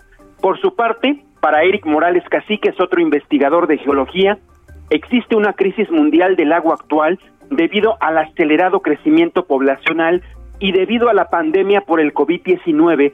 El año pasado la situación pues fue muy preocupante de los 7.800 millones de habitantes en el planeta, se calcula que 2.200 millones no tienen acceso al agua potable y 2.500 millones al saneamiento, es decir, un tercio de la población mundial. Y concluye señalando lo siguiente, Sergio, dado que vamos a seguir creciendo, porque para el año 2030 seremos 8.500 millones de habitantes en todo el planeta, debemos pensar qué hacer y cómo dotar a toda la población con agua potable. Así que Sergio, Lupita y amigos del Heraldo Radio, a todos, a todos nos toca poner de nuestra parte, a los científicos, hacer investigación, tener información importante, colaborar con los gobiernos para la realización de políticas públicas y campañas. Y a nosotros, pues cuidar definitivamente el agua. Cada vez somos más personas en el planeta y cada vez hay menos agua potable. Hoy es el Día Mundial del Agua, querido Sergio Lupita. Aquí la reflexión de esta mañana para Bienestar H. Muy bien, pues como siempre, Mariano, muchas gracias. Gracias, Sergio. Buenos días, Lupita. Buenos días. Hasta luego, Mariano. Muy buenos días. Pues sí, valoremos el agua. Oye, Sergio, nos mandan unas fotografías, David Huitrón, y dice, mira, Sergio Lupita, Ahorita que comentaba Lupita lo de esto es un poco del trabajo que hacen en la captación de energía solar en nuestro país y nos manda unos campos impresionantes allá en eh, Oaxaca y se ve un montón de celdas solares. No sé si ya lo viste. En Tijuana, migrantes marcharon para exigir asilo político en los Estados Unidos. Atahualpa Garibay, ¿qué tal? Buenos días, Lupita. Buenos días, Sergio. Buenos días a todo el auditorio de aquí desde Tijuana informando. Aproximadamente un centenar de migrantes se manifestaron en la garita internacional de San Isidro, en los límites de Tijuana y San Diego. Ellos exigen al gobierno de los Estados Unidos que se les conceda asilo, asilo político. Cabe recordar que son 200 migrantes mexicanos y centroamericanos. La mayoría son familias completas, los que permanecen en un campamento improvisado hace casi un mes afuera de la aduana del Chaparral, que se ubica a 500 metros de la garita Internacional de San Isidro. Estos inmigrantes marcharon de forma pacífica de esta zona federal del lado mexicano hasta llegar a dicha garita internacional donde se mezclaron entre los carriles vehiculares y exigieron a la administración de Joe Biden abrir las puertas para el refugio político. Elementos de la Oficina de Aduanas y Protección Fronteriza de Estados Unidos montaron un cerco de seguridad con equipo antimotines para evitar que intentaran cruzar de forma vacía. Ellos se hincaron y rezaron, hicieron oración allí frente a las autoridades migratorias norteamericanas, de niños y mujeres con cartulinas pidiendo al gobierno de Joe Biden que se les permita acceder a este derecho de refugio político. Ellos se instalaron en dicho campamento, como comentaba, a mediados de febrero, eh, eh, porque el 19 de, de, ese mes se anunció que se iba a reiniciar eh, el acceso para quienes intentaran o solicitaran asilo político, pero al llegar a las a los límites de Tijuana con San Diego les informaron que sería a través de la vía electrónica las solicitudes. Quienes ya tenían una ficha, pues tenían que esperar, pero no aquí. Les pidieron que regresaran, que regresaran a donde se encontraban. La mayoría estaban en albergues en Mexicali y en Tijuana, albergues para migrantes. Ellos llegaron con la caravana migrantes de 2018 y 2019, pero se quedaron varados en esa frontera debido a la pandemia del COVID-19 Sergio Lupita, y esta mañana se anuncia nuevamente otra marcha pacífica de el de San Isidro. Muy bien, Atahualpa, gracias. Buenos días, Sergio. Buenos días. Es Atahualpa muy buenos días. Bueno, y vamos con otros temas. México está reforzando la seguridad en la frontera sur después de anunciar el cierre de esta frontera. Como una medida para restringir los cruces no esenciales por razones del COVID. Decenas de funcionarios del Instituto Nacional de Migración distribuidos a lo largo del río Suchiate pedían documentación a cualquier persona que intentaba cruzar en balsa, con lo cual impidieron el paso a muchas personas. Los afectados, sin embargo, no eran migrantes que intentaban llegar a Estados Unidos, sino guatemaltecos que acudían a México a comprar y que prefieren optar por estos pasos irregulares, ya que son vitales para el comercio local no nos han dejado entrar porque piensan que somos migrantes cuando en realidad solo venimos por la mercadería. Se quejaba una guatemalteca, eso que se quedó en la orilla mexicana del río con su bebé y siete familiares. Su familia viaja cada mes desde Quetzaltenango a 100 kilómetros para comprar plásticos y dulces que luego venden allá en su lugar de origen, de manera que se está cerrando la frontera pero pues no necesariamente a los migrantes que usualmente pues se van por lugares un poco más complicados o que eh, ya sabe usted atraviesan las barreras eh, dando portazos, sino que están afectando a quienes vienen a México a comprar para llevar a sus lugares de origen. Son las nueve de la mañana, nueve de la mañana con 21 minutos. Eh, en otros temas, el INEGI esta mañana dio a conocer las cifras del sector manufacturero durante enero del 2021 el personal ocupado tuvo un incremento de 0.3% frente al mes de diciembre. Es una buena noticia, aunque se registró todavía una caída de 0.6% en comparación con el mismo mes de enero del año 2020. Vale la pena señalar que el sector manufacturero es uno de los sectores que han sido menos afectados por la crisis provocada por la pandemia del COVID-19. adelante, Guadalupe. Oye, nos dice una persona talibán MX desde Salvatierra, Guanajuato, que ahora que van a dar dinero a personas desde los 65, espero no pongan tanta traba, incluir a las personas en el programa.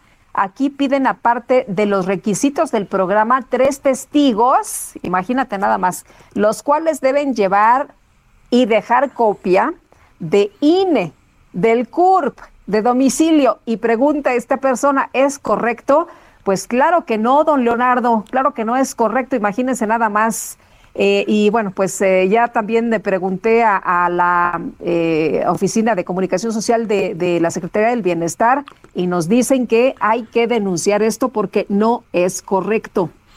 Bueno, en otros temas, los mercados financieros están al alza. El índice de precios y cotizaciones de la Bolsa Mexicana sube casi 1%. El Dow Jones sube mucho menos 0.2%. En ventanillas bancarias, el peso se ubica en 21.08. Esto es una es un descenso sobre los niveles que teníamos como con anterioridad. En el mercado en el mercado al mayoreo el peso se encuentra en 20.60 20.60 pesos por dólar. Son las 9 de la mañana 9 de la mañana con 23 minutos. Vamos a una pausa eh, Guadalupe Juárez y Sergio Sarmiento estamos en el Heraldo Radio, en una cadena que pues incluye las ciudades de Acapulco, Brownsville, Ciudad de México, Ciudad del Carmen, Ciudad Juárez, Coatzacoalcos, Colima, Culiacán, Guadalajara, Hermosillo, Houston, Beaumont, La Laguna, Houston y Beaumont en Texas, La Laguna, La Paz, McAllen, también en Texas, Monterrey, Tampico, Tapachula, Tehuantepec, Tepic, Tijuana, Tuxtla Gutiérrez. También nos puede escuchar a través de heraldodemexico.com.mx. Es tan grande la cadena que me quedo sin aire, pero Guadalupe Juárez y Sergio Sarmiento regresamos en un momento más. Se me fue el aire. horrible, horrible. El dolor es fuerte y lo soporto porque sufro pensando en tu amor Quiero verte, tenerte y besarte y entregarte todo mi corazón. Como te extraño, mi amor, ¿por qué será? Me falta todo en la. Sergio Sarmiento y Lupita Juárez quieren conocer tu opinión, tus comentarios o simplemente envía un saludo para ser más cálida esta mañana. Envía tus mensajes al WhatsApp 5520 109647. Heraldo Radio. Continuamos con Sergio Sarmiento y Lupita Juárez por El Heraldo Radio.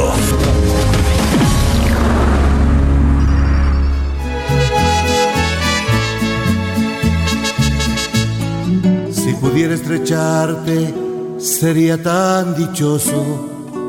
El mundo más hermoso lo vería por ti pero no sé qué hay entre nosotros que me separa cada día más de ti. Esa pared que no me deja verte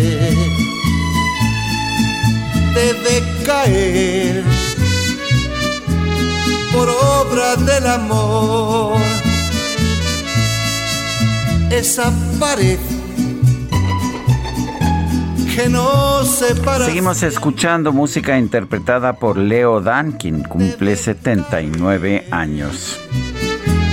Debemos platicar las horas que pensando estoy en ti. Bueno, y vámonos a los mensajes. Buenos días, felicidades por su excelente programa, Sergio Lupita. En Gustavo Amadero aún no llega la vacuna. Saludos a mi esposo Lucio García. Ya está trabajando y escuchando día a día su grandioso programa. Soy Amelia. Pues un saludo, doña Amelia. Y otra persona nos dice, es muy agradable oírlo. ¿Sabrán ustedes cuándo llega la vacuna? Al municipio de Tultitlán, allá en el estado, es el estado de México, Tultitlán. Es, Estela RC nos pregunta, la verdad es que no tenemos información, ya han venido informando, pero usualmente un día antes o un par de días antes y no, no anuncian con mayor anticipación. Pero en fin, nosotros, nosotros sí, ya sabe usted que si se queda con nosotros a eso de las nueve y media siempre tenemos un resumen y lo preparamos con anticipación, de manera que vámonos al resumen. Esta mañana el presidente López Obrador consideró que el incremento a las pensiones de los adultos mayores va a ayudar mucho al país. Aseguró que los futuros gobiernos federales deberán respetar esta medida porque ya es un mandato constitucional. Espero que en 2024, desde enero, ya eh, estén recibiendo 6 mil pesos bimestrales, 3 mil pesos mensuales, 100 pesos diarios, este, y se va a ir considerando inflación. Además, por la reforma a la Constitución que se llevó a cabo, ya no van a poder los gobiernos futuros, sea quien sea, disminuir el monto de las pensiones. Siempre van a tener que incrementarse. Ya se elevó a rango constitucional el derecho a la pensión. Y por otro lado, el presidente afirmó que está abierto a establecer un diálogo con las empresas que cuentan con subsidios en el pago de energía eléctrica para que cumplan con las tarifas completas. Ya, ¿cómo lo hicieron? Si lograron contratos especiales porque se reformaron las leyes o porque supuestamente ellos son generadores de energía limpia, pero el resultado al final es que tienen un subsidio. ¿Y quién paga el subsidio? El pueblo. Entonces, no hay ningún problema con Oxxo, no hay ningún problema con Bimbo, no hay ningún problema con Walmart. Nada más que entiendan que hay que buscar el diálogo para arreglar este asunto. Autoridades sanitarias de Rusia informaron que en abril va, van a recibir a un grupo de expertos de la Agencia Europea de Medicamentos para que realicen una revisión de los ensayos clínicos de la vacuna contra el COVID-19 Sputnik V. La farmacéutica AstraZeneca informó que según los datos de un ensayo clínico avanzado hecho en Estados Unidos, su vacuna contra el COVID-19 presenta una efectividad de 79% para prevenir casos sintomáticos y del 100% en casos graves. Facebook, WhatsApp, Instagram, Snapchat, YouTube, Twitter, Messenger y Boomerang. Cuando veo una foto me gusta. Bueno, pues Jason Miller, uno de los principales asesores del expresidente de los Estados Unidos, Donald Trump, anunció que en dos o tres meses el exmandatario podría regresar a redes sociales después de que varias plataformas como Twitter, Facebook y YouTube suspendieron sus cuentas. Miller destacó, sin embargo, que la reaparición de Trump en el mundo digital se daría a través de su propia red social y que hay muchas empresas interesadas en participar en este proyecto.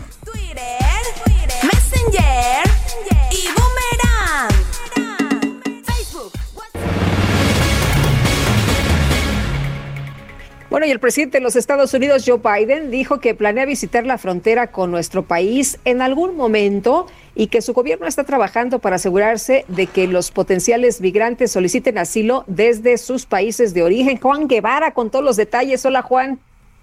Mi queridísima Lupita, Sergio, muy buenos días. Fíjate que el presidente de los Estados Unidos, acusado por republicanos y algunos demócratas de haber generado expectativas en la frontera con México, eso lo veíamos venir. Es, es algo que se le había dicho a Joe Biden y se le ha dicho a, a, Mallorcas que el, el, el, hecho de que Joe Biden es un presidente proinmigrante tenía que dejar las expectativas claras para que no llegara una eh, ola de eh, personas que querían buscar asilo político en los Estados Unidos.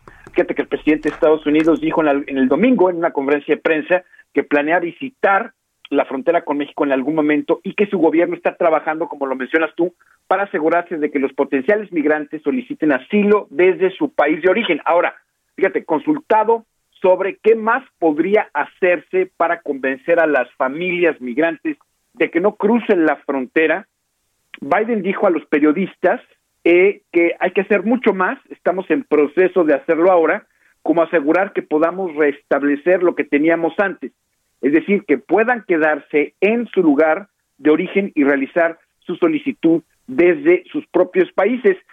Hay que mencionarle a nuestra audiencia que Biden es acusado por eh, senadores republicanos y algunos demócratas de haber generado una expectativa en la frontera con México, la cual ha derivado una crisis eh, migratoria a la que eh, pues no se le ha llamado por su nombre. Es decir, fíjate que en este momento que eh, estamos hablando, Estados Unidos está anunciando que está tratando de alojar, sobre todo a los niños que llegan sin papás, en hoteles en los Estados Unidos cerca de la frontera, porque no se están dando abasto. Y obviamente Estados Unidos está pidiendo tiempo a la gente para poder reajustar el, el sistema migratorio de este país y el poder eh, darle eh, seguimiento a cada uno de estos casos. Eh, claramente Donald Trump ha mencionado, y aunque lo volvemos a traer a colación, ha mencionado que Joe Biden ha hecho un desastre en la frontera, cosa que, bueno, está un poco exagerado. Sin embargo, sí hay una crisis importante en la frontera, una crisis humanitaria, y Estados Unidos tiene que revisar lo que está sucediendo y se espera que hayan cambios sobre la política migratoria y cómo se va a hacer esto esta misma semana. Muy bien, pues Juan Guevara. pues muchas gracias. Perdón. Muchas gracias a los dos. Muy bien, nos salió al unísono. ¿Qué le vamos a hacer? Gracias, Juan Guevara. Y adelante, Lupita, tienes más información. Sí, fíjate que Roberto Velasco, el encargado de dirigir la política para América del Norte, anunció en sus redes sociales, en su cuenta de Twitter, que mañana viene Roberta Jacobson. Eh, la visita de una delegación de alto nivel nos acompañará eh, la enviada especial presidencial para la frontera, además de Ricardo Zúñiga, enviado especial presidencial para el Triángulo Norte de Centroamérica, y Juan González, el director para el hemisferio occidental del Consejo Nacional de Seguridad de Estados Unidos. Asimismo, van a participar representantes de CEPAL ONU. Y también el principal tema explica en su cuenta de Twitter, el principal tema a tratar será la cooperación para el desarrollo Centroamérica y el sur de México, además de los esfuerzos conjuntos por una migración segura, ordenada y regular. Son las 9 de la mañana con 39 minutos allá a lo lejos. Ya veo venir a la micro deportiva. La micro deportiva.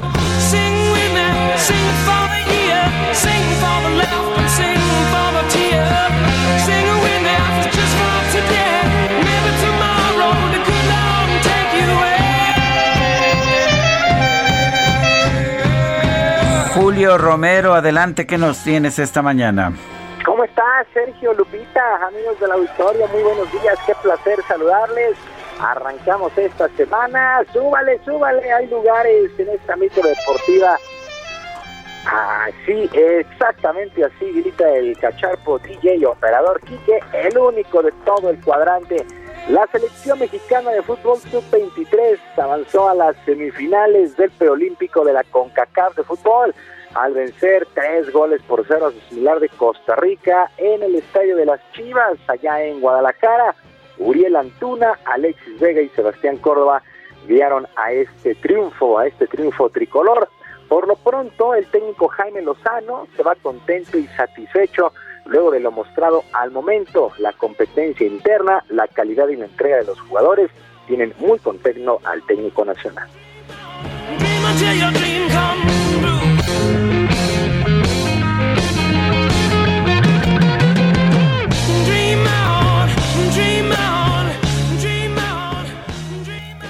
sí, obviamente puede haber eh, un poco de, tristeza, este, de enojo cuando no, cuando no se está, pero eso es porque quieren estar y porque saben que lo pueden hacer igual de bien que el compañero que está dentro. También eso es un poco de la competencia que existe en este plantel. saben que está dentro, que, que no puede aflojar porque en cualquier momento entra un compañero y lo puede hacer mejor y, bueno, eh, quedarse con ese, con ese lugar para los siguientes partidos. Entonces, te digo, es un gran grupo eh, sobre todo muy maduro y tiene muy claro lo que, lo que viene a hacer aquí a Guadalajara.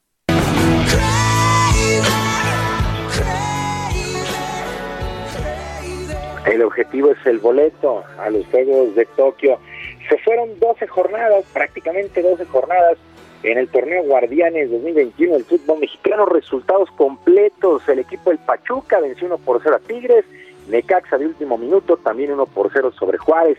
El América con un autogol venció 1 por 0 a Mazatlán. Pumas, polémico, pero ganó 1 por 0 al San Luis.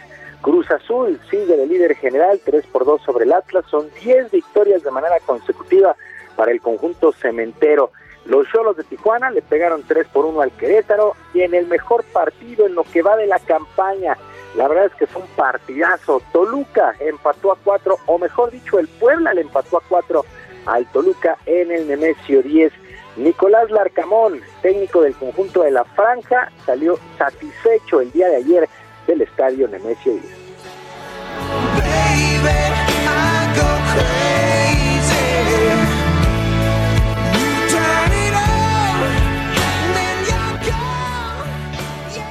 Creo que lo más importante para nosotros en este momento es mantener la mesura, seguir hablando adentro de la cancha, no fuera de la cancha, no, no, no, dejar volar el, el, pensamiento de lo que se puede alcanzar, sino ir en concreto partido a partido.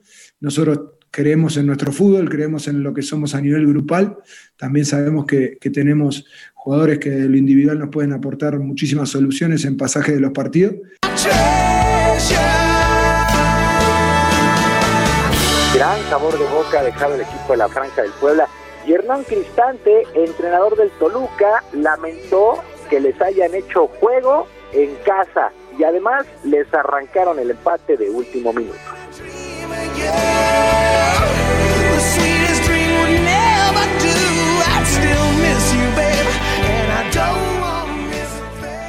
Se, combinan las dos cosas. Eh, el mérito de un equipo que quiere hacer algo, pero el error y, el error muy claro nuestro.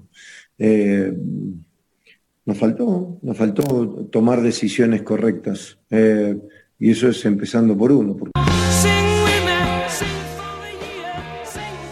Bueno, 4 por 4 Toluca y el conjunto de la Franja. El Puebla, los Rayados del Monterrey, 2 por 1 sobre Santos.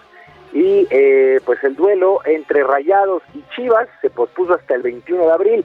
Hay que recordar que las, los convocados de Chivas para la sub-23 le permitieron reglamentariamente pues poner su juego. Ahora la actividad se estará renovando hasta el próximo 2 de abril. Cruz Azul sigue de líder con 30 puntos, América 28. Estos dos equipos están robando la liga Santos tiene 21 en el tercer lugar, Monterrey con 19 en el cuarto, Toluca es quinto con 19. Allá en España también la cosa está bien interesante, el Barcelona goleó 6 por 1 a la Real Sociedad, el Atlético de Madrid 1 por 0 sobre Alavés, el Real Madrid venció 3 por 1 al Celta de Vigo y el equipo del Betis, el Betis 2 por 0 sobre Levante con Diego Laines y Guardado, Andrés Guardado, los mexicanos que saltaron como titulares. El eh, conjunto del Atlético Madrid tiene 66, Barcelona 62, el Real Madrid en tercero con 60.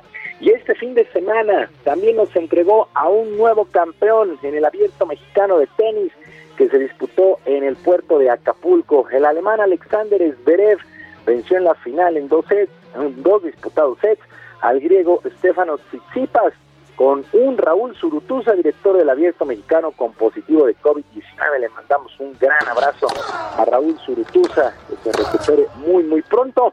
Así es que, pues los dos consentidos, las dos cartas fuertes de este Abierto Mexicano llegaron a la gran final y entregaron en verdad un gran, gran juego el sábado por la noche allá en las instalaciones de Mextenis en Acapulco. Así es, felicidades a Alexander Zverev, primer alemán campeón en singles en este abierto mexicano.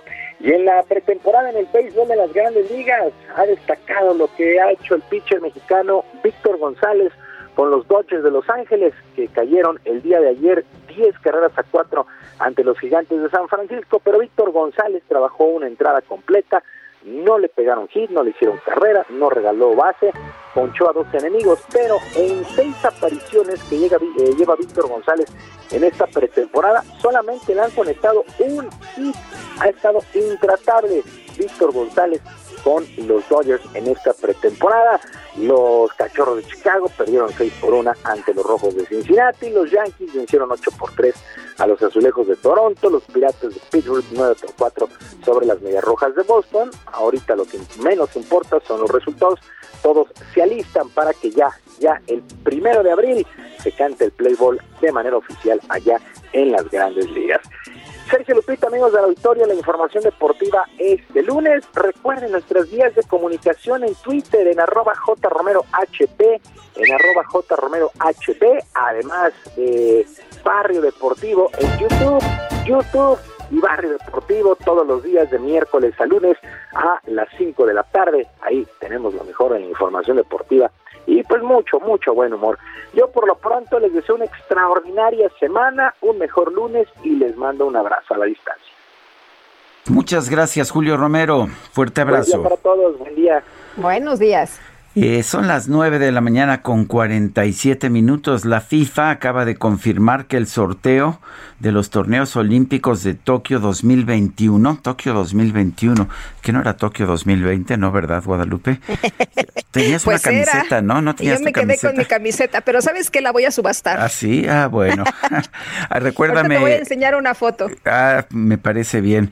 Bueno, recuérdame porque va a ser histórica la camiseta de Tokio 2020 que los Juegos Olímpicos del 2021. Pero en fin, eh, según la FIFA, el, el, sorteo de los torneos olímpicos de Tokio se va a celebrar el próximo 21 de abril allá en Zurich, en Suiza, una vez finalizados los últimos torneos clasificatorios para decidir las dos plazas que faltan, tanto en el cuadro masculino como en el femenino. Eh, ¿Quiénes están clasificados? Bueno, en el torneo masculino, España, Argentina, Brasil, Alemania, Arabia, Australia, Costa de Marfil, Egipto, Francia, Japón, Nueva Zelanda, Corea, Rumania y Sudáfrica. Todavía México no está clasificado. Los dos últimos equipos se van a decidir en el torneo de clasificación de la CONCACAF que empezó hace cuatro días en Guadalajara y que va a acabar el próximo 30 de marzo. Y bueno, participan México, Estados Unidos, Costa Rica, República Dominicana, Honduras, Canadá, El Salvador y Haití. Hasta este momento, pues México va por buen camino. Son las 9 de la mañana, 9 de la mañana con 48 minutos. Lupita, adelante. Oiga, ¿usted está feliz, feliz, feliz? Bueno, pues no sé, Sergio, si la gente esté feliz, feliz, feliz, pero pues fíjate que la felicidad, la felicidad, de acuerdo con unas encuestas que ha publicado el financiero, parecía repuntar en febrero, pero volvió a bajar y solamente el 32% de los mexicanos dice ser muy feliz hace un año. En marzo, cuando empezaba el confinamiento por la pandemia, el 57% decía ser muy feliz. Esto lo revela una serie de encuestas del financiero, la más reciente de las cuales se realizó en el mes de marzo. Y según el estudio, la brecha en felicidad es muy notable entre el grupo de ingreso medio y medio alto, el cual llega a 40%, y el grupo de ingreso medio eh, bajo y bajo, que llega apenas a 14%. Esta es la diferencia más alta entre estos dos subgrupos poblacionales con 26 puntos de brecha. También se trata del punto más bajo de felicidad expresado por el estrato económico bajo, el socioeconómico bajo, que había registrado 15% anteriormente, pero es la primera vez que baja a 14%. Somos feliz, feliz, feliz. Relajados, relajados, relajados. Bueno, yo tengo otros datos, ¿eh? Ah, sí. Bueno, pues ya sabes que ahora todo el mundo tiene sus propios datos. Bueno, vamos con otros temas. El Instituto Politécnico Nacional creó el primer kit mexicano para la detección de anticuerpos contra COVID-19. Sonia Mayra Pérez Tapia es directora de la Unidad de Desarrollo, e Innovación Médica y Biotecnológica de la Escuela Nacional de Ciencias Biológicas. Eh, Sonia Pérez Tapia, buenos días. Eh, Sonia, ¿nos escucha? Parece que no nos está escuchando. Bueno, estamos, estamos eh, tratando de, corregir esta situación. Eh, en un momento más estaremos en contacto. Pero me parece muy interesante que estemos generando ya eh, formas de detectar, eh, de detectar los anticuerpos, de detectar, ah, eh, pues finalmente el si una persona tiene COVID o no, si ha tenido COVID o no, que estemos trabajando también en vacunas.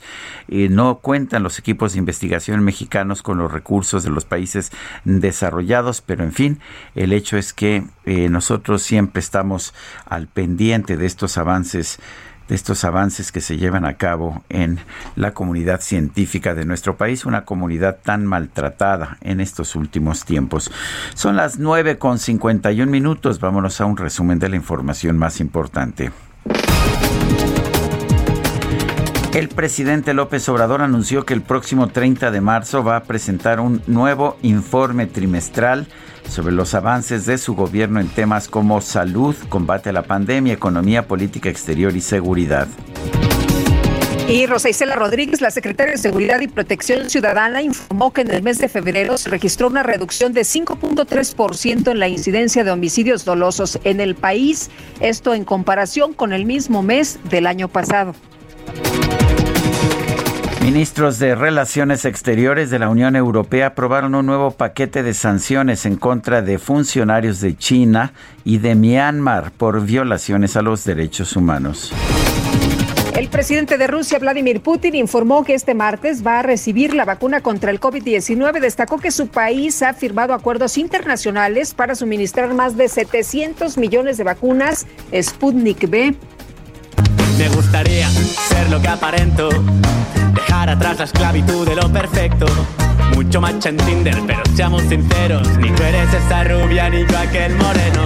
Bueno, pues fíjese usted, allá en Japón se hizo viral el caso de una joven y famosa influencer llamada Suya no Soji quien se dedicaba a promocionar productos mientras compartía fotografías y videos sobre sus viajes en motocicleta en un programa de televisión. Sin embargo, se dio a conocer que esta linda muchacha era en realidad un hombre de 50 años que utilizaba filtros de la aplicación FaceApp para que su rostro se transformara en el de una mujer de aproximadamente 20 años y así obtener una mayor cantidad de seguidores. Qué discriminación, ¿no? Pues finalmente el viaje en motocicleta era igual para un hombre de 50 que para una chava de 20, pero pues parece que ser una chava de 20 es más taquillero. ¿Y qué crees, Guadalupe? ¿Qué pasó? Que ya se nos acabó el tiempo. Bueno, pues vámonos entonces, que la pasen todos muy bien, que disfruten este día, que sea una muy buena semana y nos escuchamos mañana tempranito. ¿Te parece bien a las 7? A las 7 eh, me parece buena hora, me parece buena hora. O sea que entonces, hasta mañana, gracias de todo corazón, lo, dejamos, lo dejamos con Pídeme la luna con Leo Dan. No quiero ni pensar si un día me faltas tú, no quiero ni pensarlo amor. Pídeme la luna, te la bajaré allá miré. Mas nunca me digas no te quiero más, porque esas palabras me hacen mucho mal. Pídeme la vida y te demostraré cuánto yo te quise y cuánto te amaré. Tú fuiste y has sido para mí el amor, regalo más lindo que me ha dado Dios.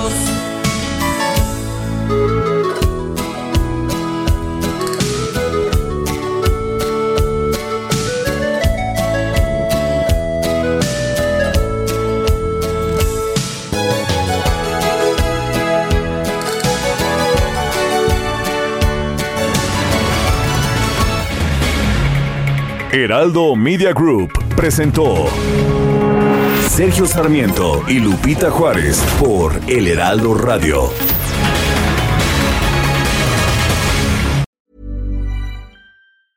Ever catch yourself eating the same flavorless dinner three days in a row? Dreaming of something better? Well, HelloFresh is your guilt-free dream come true, baby. It's me, Kiki Palmer. Let's wake up those taste buds with hot, juicy pecan crusted chicken or garlic butter shrimp scampi.